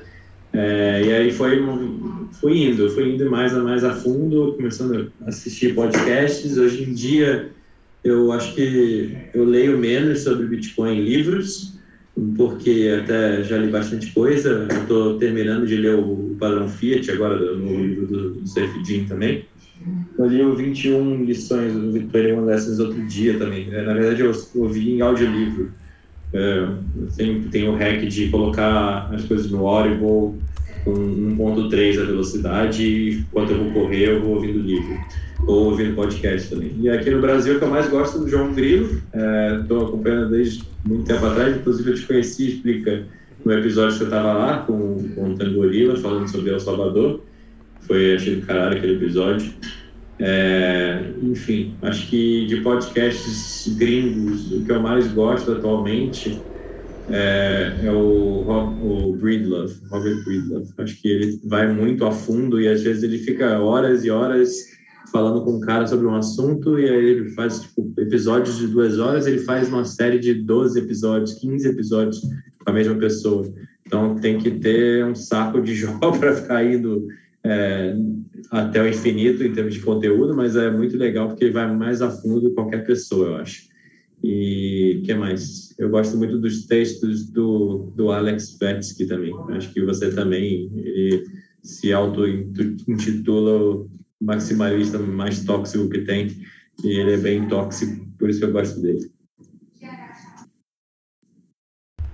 Cara, consumo muita coisa parecida. Eu, puta, eu adoro os textos do Svetsky também. Para mim é, ele lembra muito o Seifadin também, no sentido são duas pessoas que não se comprometem, tipo, eles falam que eles acreditam e não têm papas na língua, assim, são pessoas com uma extrema autonomia intelectual e isso é um bagulho que eu admiro muito, assim, sinceramente. Eu, assim, eu gosto muito da podcast do Breedlove e ao mesmo tempo eu tenho muita preguiça da podcast do Breedlove. Depende da pessoa que tá lá, às vezes eu acho que vira quase um exercício semântico de punheta mental, assim. Mas outras vezes eu acho fascinante e adoro, assim. Acho que meio que depende do tema, desperta mais ou menos meu interesse. Mas, puta, a série dele com o Sailor, ele entrevistando o Raul Paul. Essa do Raul Paul, assim, beleza que o Raul Paul não é muito bem quisto na comunidade. Mas é uma podcast, assim, fenomenal, de contexto macro baseado em questão demográfica dos últimos cento e poucos anos. Assim, é uma das minhas favoritas. E puta, recentemente também a série com aquele cara do exército americano, sabe? O Jason Lowry. Também fenomenal. Ainda saíram só três dele com o Jason Lowry, mas assim, fenomenal também, assim, para pensar o Bitcoin de uma maneira.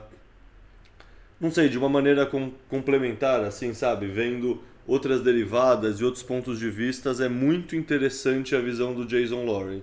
Então, assim, para quem consegue abstrair o fato dele ser do exército e quem consegue acreditar que mesmo no exército tem pessoas corretas, interessantes e que têm pensamentos legais, que é meu caso, eu recomendo bastante, assim, é um, uma puta podcast, assim, sinceramente. Você vê, tipo, tudo que está acontecendo com a Rússia, por exemplo, com outros olhos, assim, sabe? Qual reação faz sentido no ponto de vista de teoria dos jogos, tudo mais, é um negócio realmente fascinante. Legal. Qual é a sua é, série favorita tem... de entrevistas do Breedlove? Qual você viu assim que você curtiu pra caralho? Cara, acho que do Michael Saylor, sem dúvida, foi, foi especial. É, a do Brad Weinstein eu gostei também. Mas eu, eu não, sendo sincero, não, não vi mais do que três assim, até o final.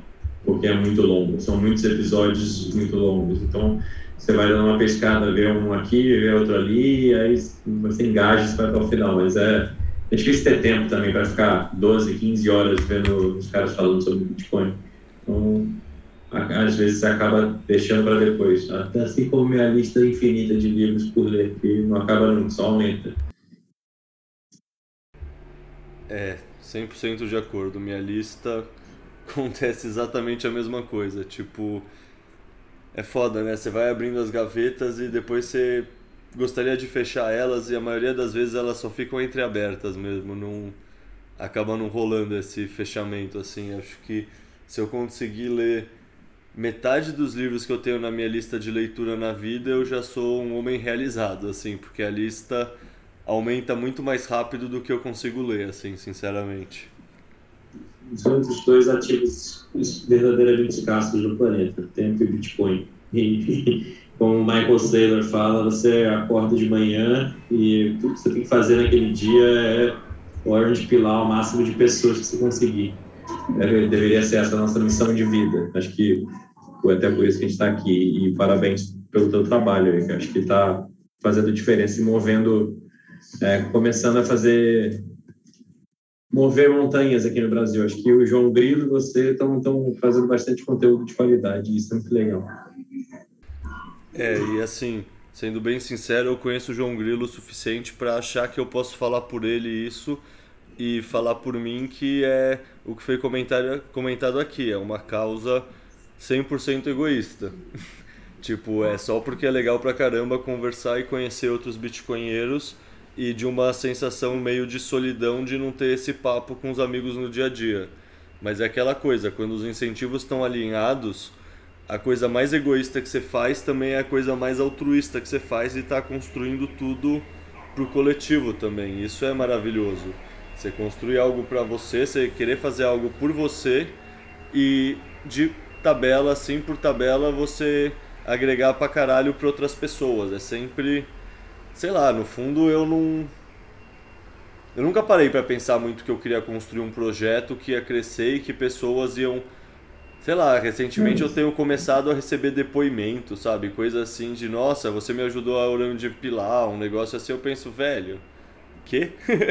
Sabe, tipo, é, pra mim sempre foi a sensação de você estar tá trabalhando sozinho com o seu computador e você tá sozinho em casa, meio sem entender essa dimensão, sabe?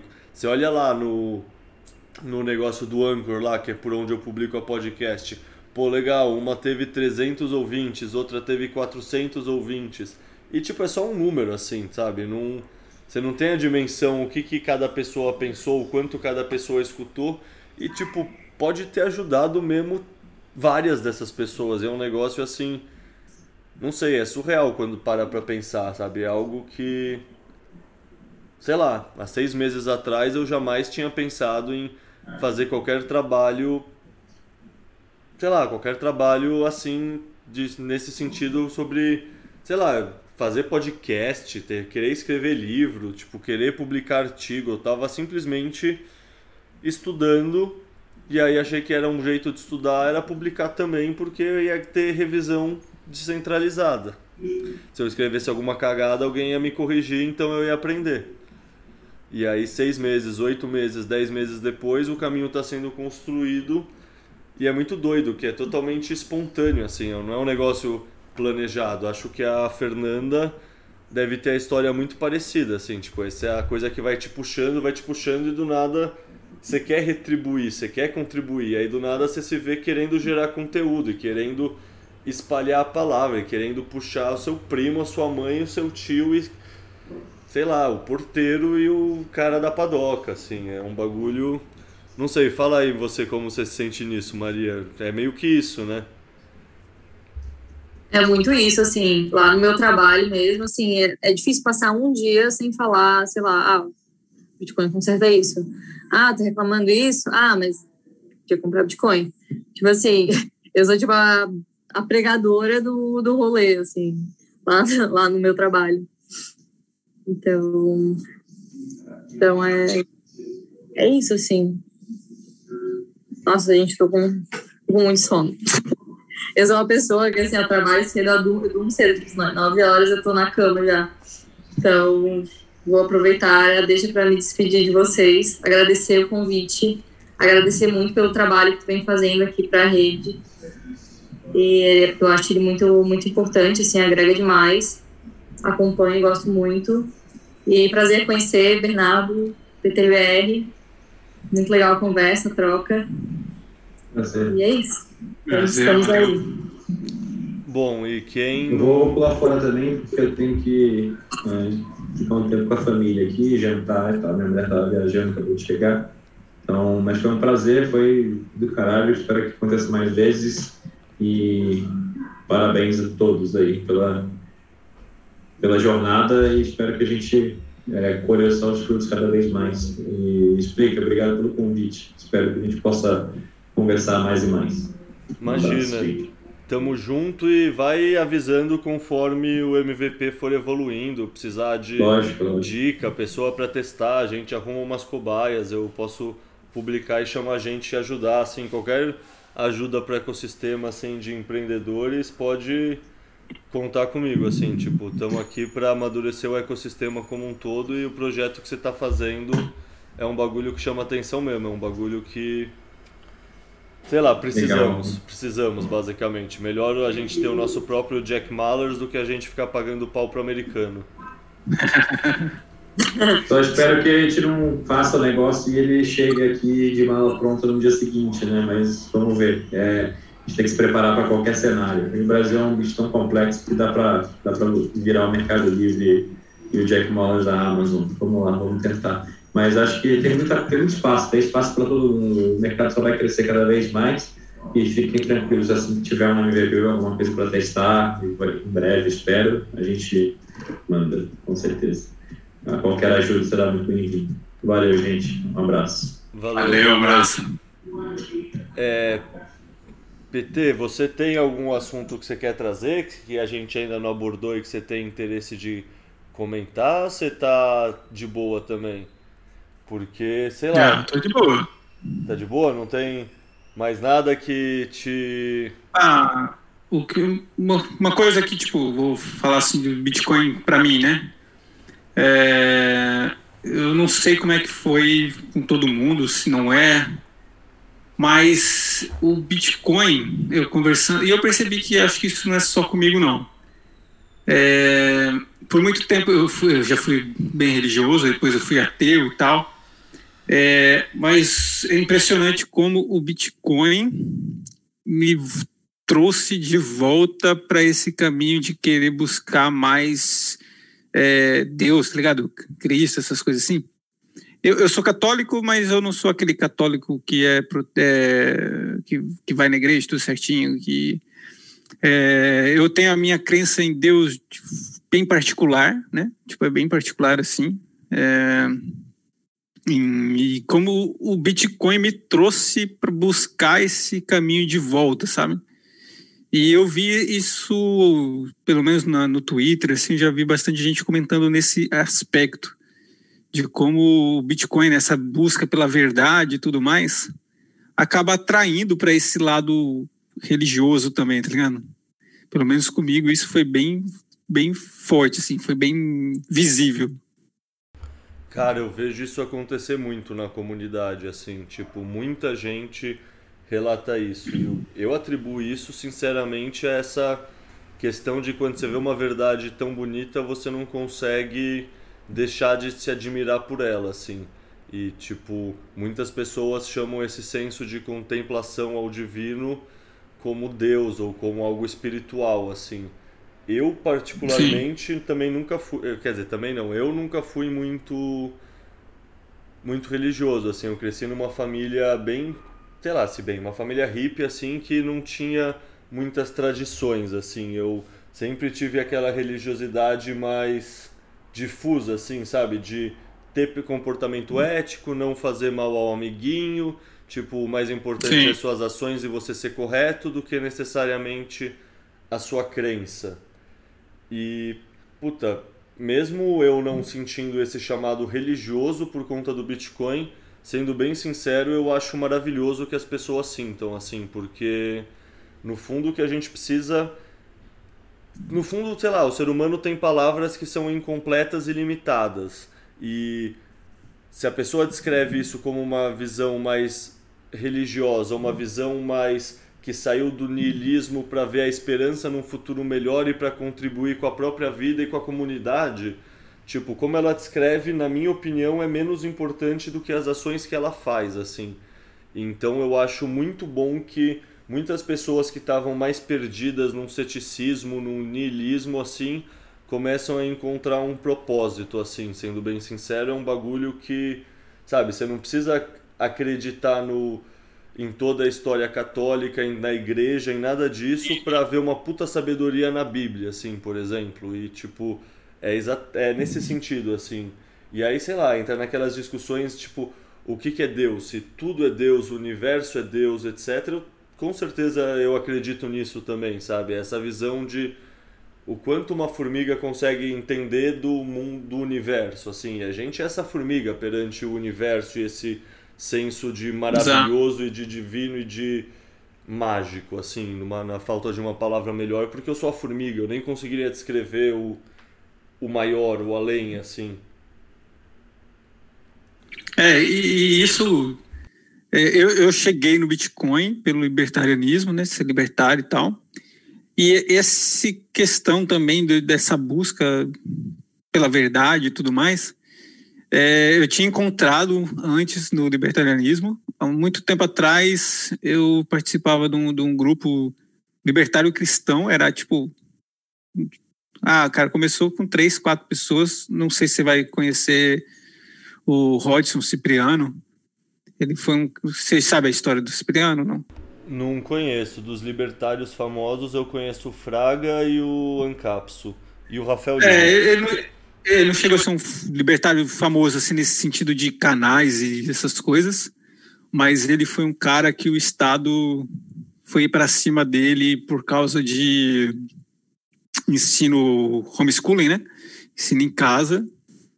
Ele tinha, ele tem, né, as duas filhas dele e tal, e fazia homeschooling e o Estado foi para cima de tirar guarda, de brigar feio com o cara e aí eu conheci ele no Twitter, ele comentando essas coisas, tipo, o quão o Estado tava, tipo, em cima do cara, né, nessa questão.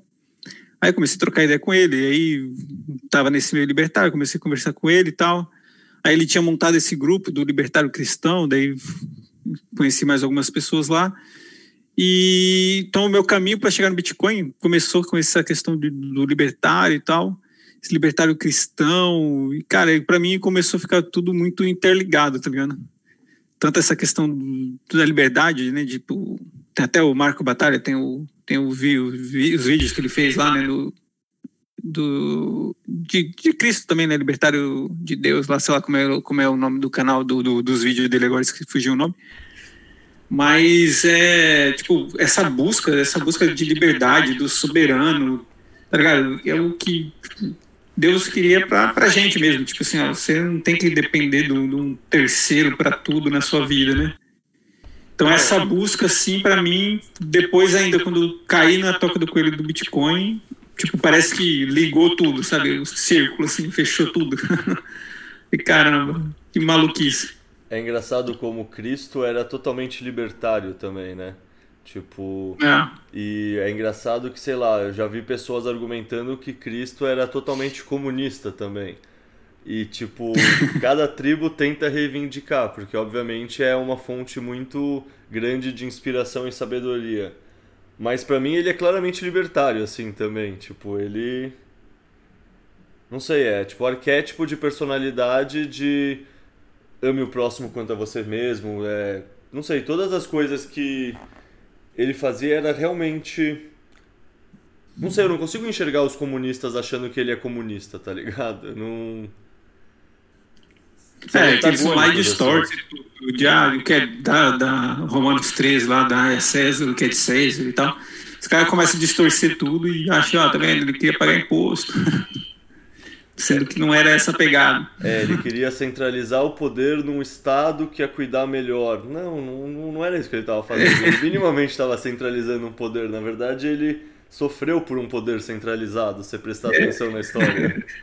Sim, é, tipo, só não foi morto porque o pai e a mãe fugiu, né? Senão ele tinha morrido logo no começo. É, e aí depois você pode argumentar que ele foi pelo, pelo poder centralizado, mas sim. É, depois foi volta de novo. É, doideira. É. Bom, cara, prazer conversar com você, assim, muito, muito tocante sua história mesmo, assim, tipo, esquecendo só o plano do Bitcoin, pensando no plano maior como um todo, assim, cara, acho que eu sou uma pessoa melhor depois de conversar com você, eu achei do caralho tudo que você contou. Não, de verdade, assim, tipo, se mais pessoas fossem tão generosas que nem você é, o mundo sem dúvida seria um lugar melhor, assim, é uma história inspiradora mesmo. Tipo, da hora, legal pra caralho o que você faz. É, sei lá, tipo, é... Ah, não sei, tipo, não é por nada assim. A gente foi para esse caminho de, de adoção por toda a história da minha esposa e tudo mais, e não consegui ter filho natural, mais um, a gente só conseguiu ter uma, que foi a nossa filha, tipo, então a gente entende isso como uma dádiva mesmo, um presente que a gente ganhou, porque não, ela quis realmente nascer, e fomos, fomos para cima, a gente queria, era um sonho nosso de família, de ter mais um filho, o caminho que a gente achou foi esse, e era engraçado, porque, tipo, depois a gente, eu e minha esposa conhecendo e tal, mas desde pequeno eu, quando era pequeno, tipo, eu falava pra minha mãe que eu era adotado. Sei lá por quê, eu falava, ah, eu sou adotado. tipo, quatro anos de idade eu falava isso pra minha mãe. Mas, tipo, nunca tinha passado na minha cabeça assim. A minha, a minha esposa também tinha uma, uma questão, de, questão de adoção também, quando ela de criança, ela falava pra mãe dela e, tipo, quando a gente se juntou, deu certo de cair, fomos levados para adoção, tá ligado? É, não é um processo fácil, né, a adoção. Eu acho que é um processo complicado, tanto o processo em si, quanto adotar né, uma criança. É, ela não é uma, uma, criança totalmente velha, mas é uma criança de seis anos, né, já, já tinha uma bagagem grande, né, então a gente tem que, descon, a gente tem que desconstruir muita coisa, né, para começar a construir a base nova dela. Mas é uma experiência bem bacana. Tem, tem horas que você, assim como a nossa filha natural também, tipo, dava. Tem horas que ter filho, ter filho não é fácil, né? Educar não é fácil. É, aquele tempo que você queria estar fazendo alguma outra coisinha, você tem que dar para os seus filhos. Mas, no fundo, vale muito a pena. É uma coisa que eu sempre quis ser, ser pai, eu sempre quis ser pai, sei lá porquê, mas eu, eu, sempre tipo, tinha essa vontade de ser pai. Eu, não, eu não posso morrer antes de ser pai. Eu tenho que ser pai. Bom, agora você já é pai de duas, né? são pai de duas. É, legal pra caralho. Mas não morre não, ainda dá, pra, dá pra ter mais vida, não, ainda dá pra ser avô. Tem, tem. Ser avô também, você, avô deve ser mais legal ainda. É, não Você pode devolver nem, o filho. Não precisa nem cuidar tanto, é, é hora de mimar, tá ligado? Tipo, é aquela coisa, é, pai só... cuida, vô mima. Poxa, faz tudo que pode, chega na sua casa, não, agora tá dando trabalho, volta lá pra seu pai e sua mãe. É. Cara, assim, não vou falar que é o que eu acho mais legal, mas eu gosto muito da maneira que você constrói a narrativa e também do motivo que você é autista, porque, não sei, no fundo, falar que é egoísta hoje em dia virou um palavrão e não é para ser um palavrão. Você colocar a sua motivação em primeiro lugar e ter uma atitude ética a partir dessa sua motivação egoísta é o correto, assim, é o que a gente deveria almejar como indivíduo. Tipo, no fundo, uma sociedade melhor e mais livre é uma sociedade que todo mundo faça decisões egoístas e éticas. E isso é, é eu fui, eu assim. fui entender, eu fui ter essa visão do egoísmo, né? Essa visão depois que eu caí no mundo libertário. Que tipo, ego, porque a gente cresce, não, ser egoísta é feio, é ruim ser egoísta. Mas no fundo a gente é egoísta para tudo, né? Tipo, para eu doar uma, moeda, uma grana pro, pro, pro, pro, pro pedinte lá para dar uma esmola, eu tenho que ser egoísta, né? Tipo, eu vou dar, ah, ajudei o cara, mas eu fiquei bem em ajudar, tá ligado? Aquela sensação de dar o dinheiro para alguém foi bom para mim, então isso me motivou a dar o dinheiro, né? Tipo, então eu, tudo que eu busco, ah, eu vou comprar um bolo em vez de fazer o bolo, porque eu, eu, eu, eu valorizo mais a minha hora trabalhada do que perder duas horas na cozinha fazendo um bolo. Preciso ir lá e compro o bolo. Compro pronto e pago para alguém que faz o bolo melhor que eu. Então, tipo, toda essa visão do, desse egoísmo, né, de você pensar, você fazer para você e no fim, nem você sendo ético e tudo mais, você vai estar tá ajudando todo a, a, sua comunidade, todo mundo está em volta de você. é o que para mim faz sentido. Então, ah, eu quero aprender tal coisa, então eu, eu quero aprender, então é meu egoísmo.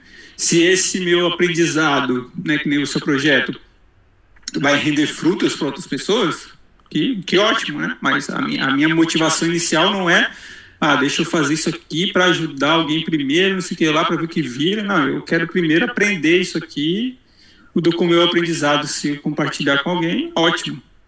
Mas essa visão do egoísmo eu fui cair depois da, da, da bolha libertária. Então, fui entender, ter essa perspectiva assim, do egoísmo, que não é algo ruim, né? que não é uma pessoa amada, pessoa feia, e é pelo contrário. Foi depois que eu caí nessas bolhas aí. E é um bagulho que dá um alívio perceber, né? Você vê que não, ah, não é um ilusão só porque você tá querendo fazer algo que é melhor para você, assim, é algo correto, assim, você não tá fazendo mal para ninguém, você não tá machucando o próximo, qual o problema de você optar por algo Exato. que é melhor para você? E é um negócio que a gente sim, se culpa sim. muito e carrega essa cruz, né? A gente carrega essa culpa e não deveríamos. Sim, e usam isso para nos manipular, assim, usam o governo coletivista e tipo todas as outras entidades. Sim, é, você não pensou no próximo, lá. É, o bem comum, o que é melhor para a sociedade, tipo essas frases grandes e vazias. Não, calma aí, quem da sociedade assinou a carta para falar que você pode falar pela sociedade? Como assim você está falando é, pela sociedade? Você melhor para a sociedade desde que eu ponho eu decido o que é melhor. É. Eu falo por todos os trabalhadores. Me escuta porque eu falo por todas as classes de trabalhadores. Tipo. Ah, se ferrando. É foda, né? É, né? A própria adoção, tipo, a, a adoção foi um ato legal de amor e tal, não sei o que lá, que ajudou a criança. Mas, cara, a gente fez adoção por egoísmo nosso de casal e de família, que a gente queria ter mais um filho e a minha, e a minha, e a minha nossa filha queria ter uma irmã. Essa foi a motivação. A gente não entrou na adoção. Não, vamos adotar para tirar uma criança do orfanato e não sei o que lá. Não, o sentimento não foi esse para entrar no buscar um filho na adoção e tal. Foi porque a gente queria e a solução para esse nosso desejo era essa. Se fosse outra, se fosse sei lá qual a outra saída que tivesse para ter um filho, teria essa outra saída para ter um filho, né? Então não. a gente não ficou pensando nesse sentido assim, ah, vamos fazer um gesto de não sei o que lá. Não, é aquela coisa, né? Se a pessoa parte de motivações altruístas e não egoístas, o que está impedindo ela de se sacrificar e doar todos os órgãos dela? Porra, é uma vida salvando sete, dez vidas, por que não, assim? Você fazendo só um Sim. cálculo assim faz muito mais sentido. Você é altruísta mesmo e quer ser o herói, tipo, por que não? E, e o porquê não é porque a gente é egoísta, é porque a gente cuida da gente e depois dos outros. E tá tudo bem. É, lógico. É, quanta discussão já tive aí com familiar e tudo. Não, que imposto é bom, imposto sei lá. Ah, por que você não paga mais então? Se é bom, paga mais, ajuda mais. Você vai, vai paga o triplo de imposto, então vai, vai criar mais dentadura lá para a menina do SUS lá, pô. Não, ah não, eu só pago o que precisa. Mas não é tão bom assim, então paga, dá cinco vezes imposto. É. Ai, cara, mas não, eu pago imposto porque eu, eu já escutei essa. Não, eu pago imposto porque eu gosto, eu acho legal pagar imposto. Então paga mais. Não, pagar mais também não. É, não, não, daí é demais. Daí é, é fora do combinado, daí não pode. Daí vai lá o governo, não. muda o combinado e a pessoa paga mais. Ai, cara, cada coisa que tem que escutar, viu? Não é, não é fácil, não. Bom, cara, acho que é isso, PT, BR. Foi um prazer fechou. te conhecer mesmo aí, fechou. Grande abraço aí, meu Prazer foi meu. Valeu. Parabéns pelo teu projeto aí, convite e tudo mais.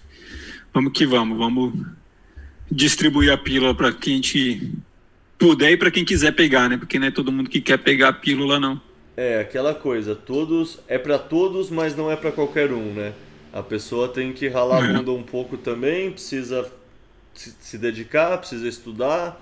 Prova de trabalho não é só um negócio de mineração, também é algo que os bitcoinheiros desenvolvem. Mas é isso, né? Querendo ou não, a gente está aqui fazendo a nossa parte, tentando dar o mais mastigado possível. A gente quer ensinar a pescar, mas a gente tenta também dar o peixe fazendo podcast, trocando ideia, postando coisa no Twitter Tipo, no fundo, é só a pessoa estar tá com a mente mais aberta que porra, hoje em dia já é muito mais fácil, né?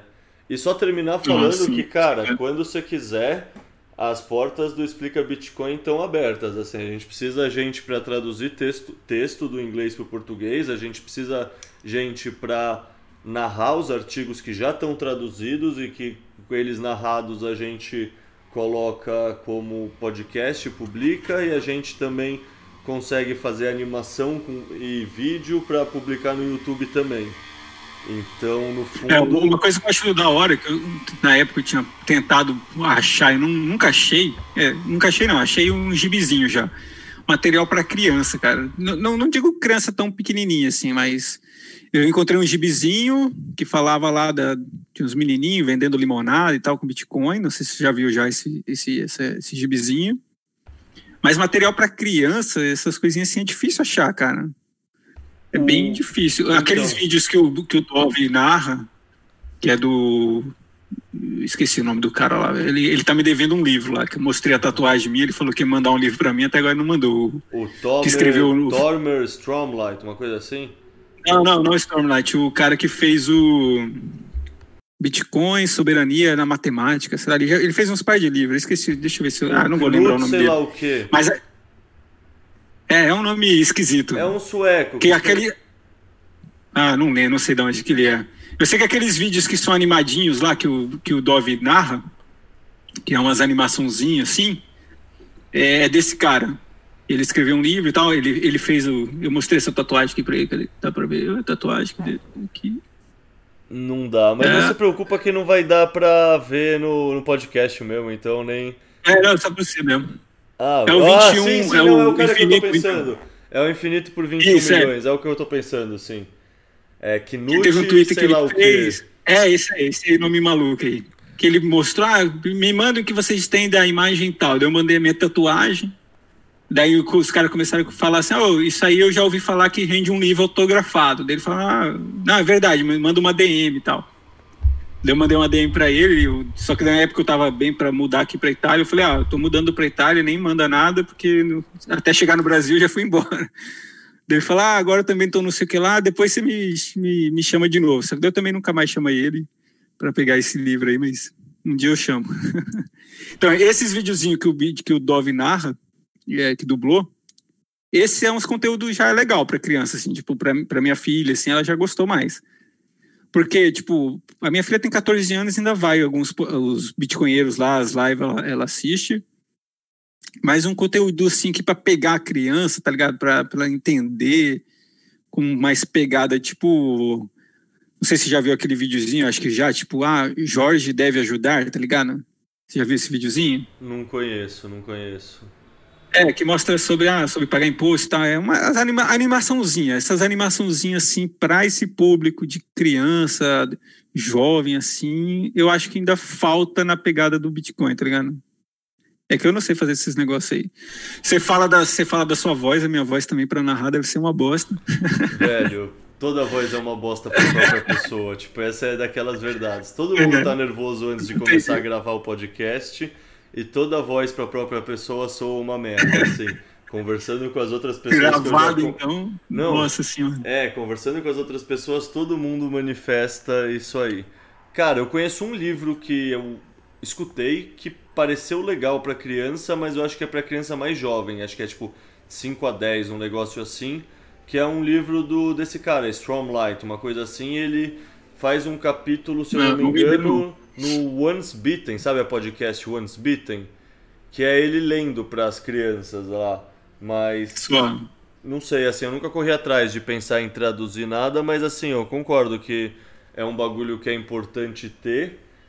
Só que é isso, né? Produzir conteúdo para criança é um tipo diferente de talento que, sinceramente, não vou falar que eu não tenho, mas é. eu nunca nem tentei ter, sabe? É tipo a coisa que eu nunca nem pensei no assunto. E, tipo, tem gente que acha que isso surge mais naturalmente, assim, que já tem essa linguagem mais. Sei lá, eu sou academicista, é, tá ligado? Eu faço o texto pra academia, assim. É o exato oposto que fazer o texto pra criança, assim. É, tem que cair lá no Maurício de Souza, lá. É, Turma da Mônica Bitcoinheira. Olhando de pilar os caras da Marvel, assim. O dono da rua é quem tiver mais satoshi. em vez de pegar o Sansão, é quem tiver mais Satoshi é o dono da rua. É. Só que aí você transfere para sua carteira e a Mônica não consegue pegar de volta. É, agora de tradução, cara, o que eu tô buscando agora é que nem, vou sempre volto pro meu egoísmo. Eu tô tentando pegar para aprender italiano, né, melhor, aprender melhor o melhorar meu italiano. Tô pegando os textos, tipo tanto em português e inglês, e traduzindo para italiano para para melhorar o meu italiano, porque eu preciso melhorar meu italiano, não consigo me comunicar aqui ainda em italiano, só em inglês. Só que o inglês aqui na Itália, os caras meio que cagam pro inglês. Então, para melhorar o meu inglês, de novo, vou para apelar pro meu pro meu egoísmo.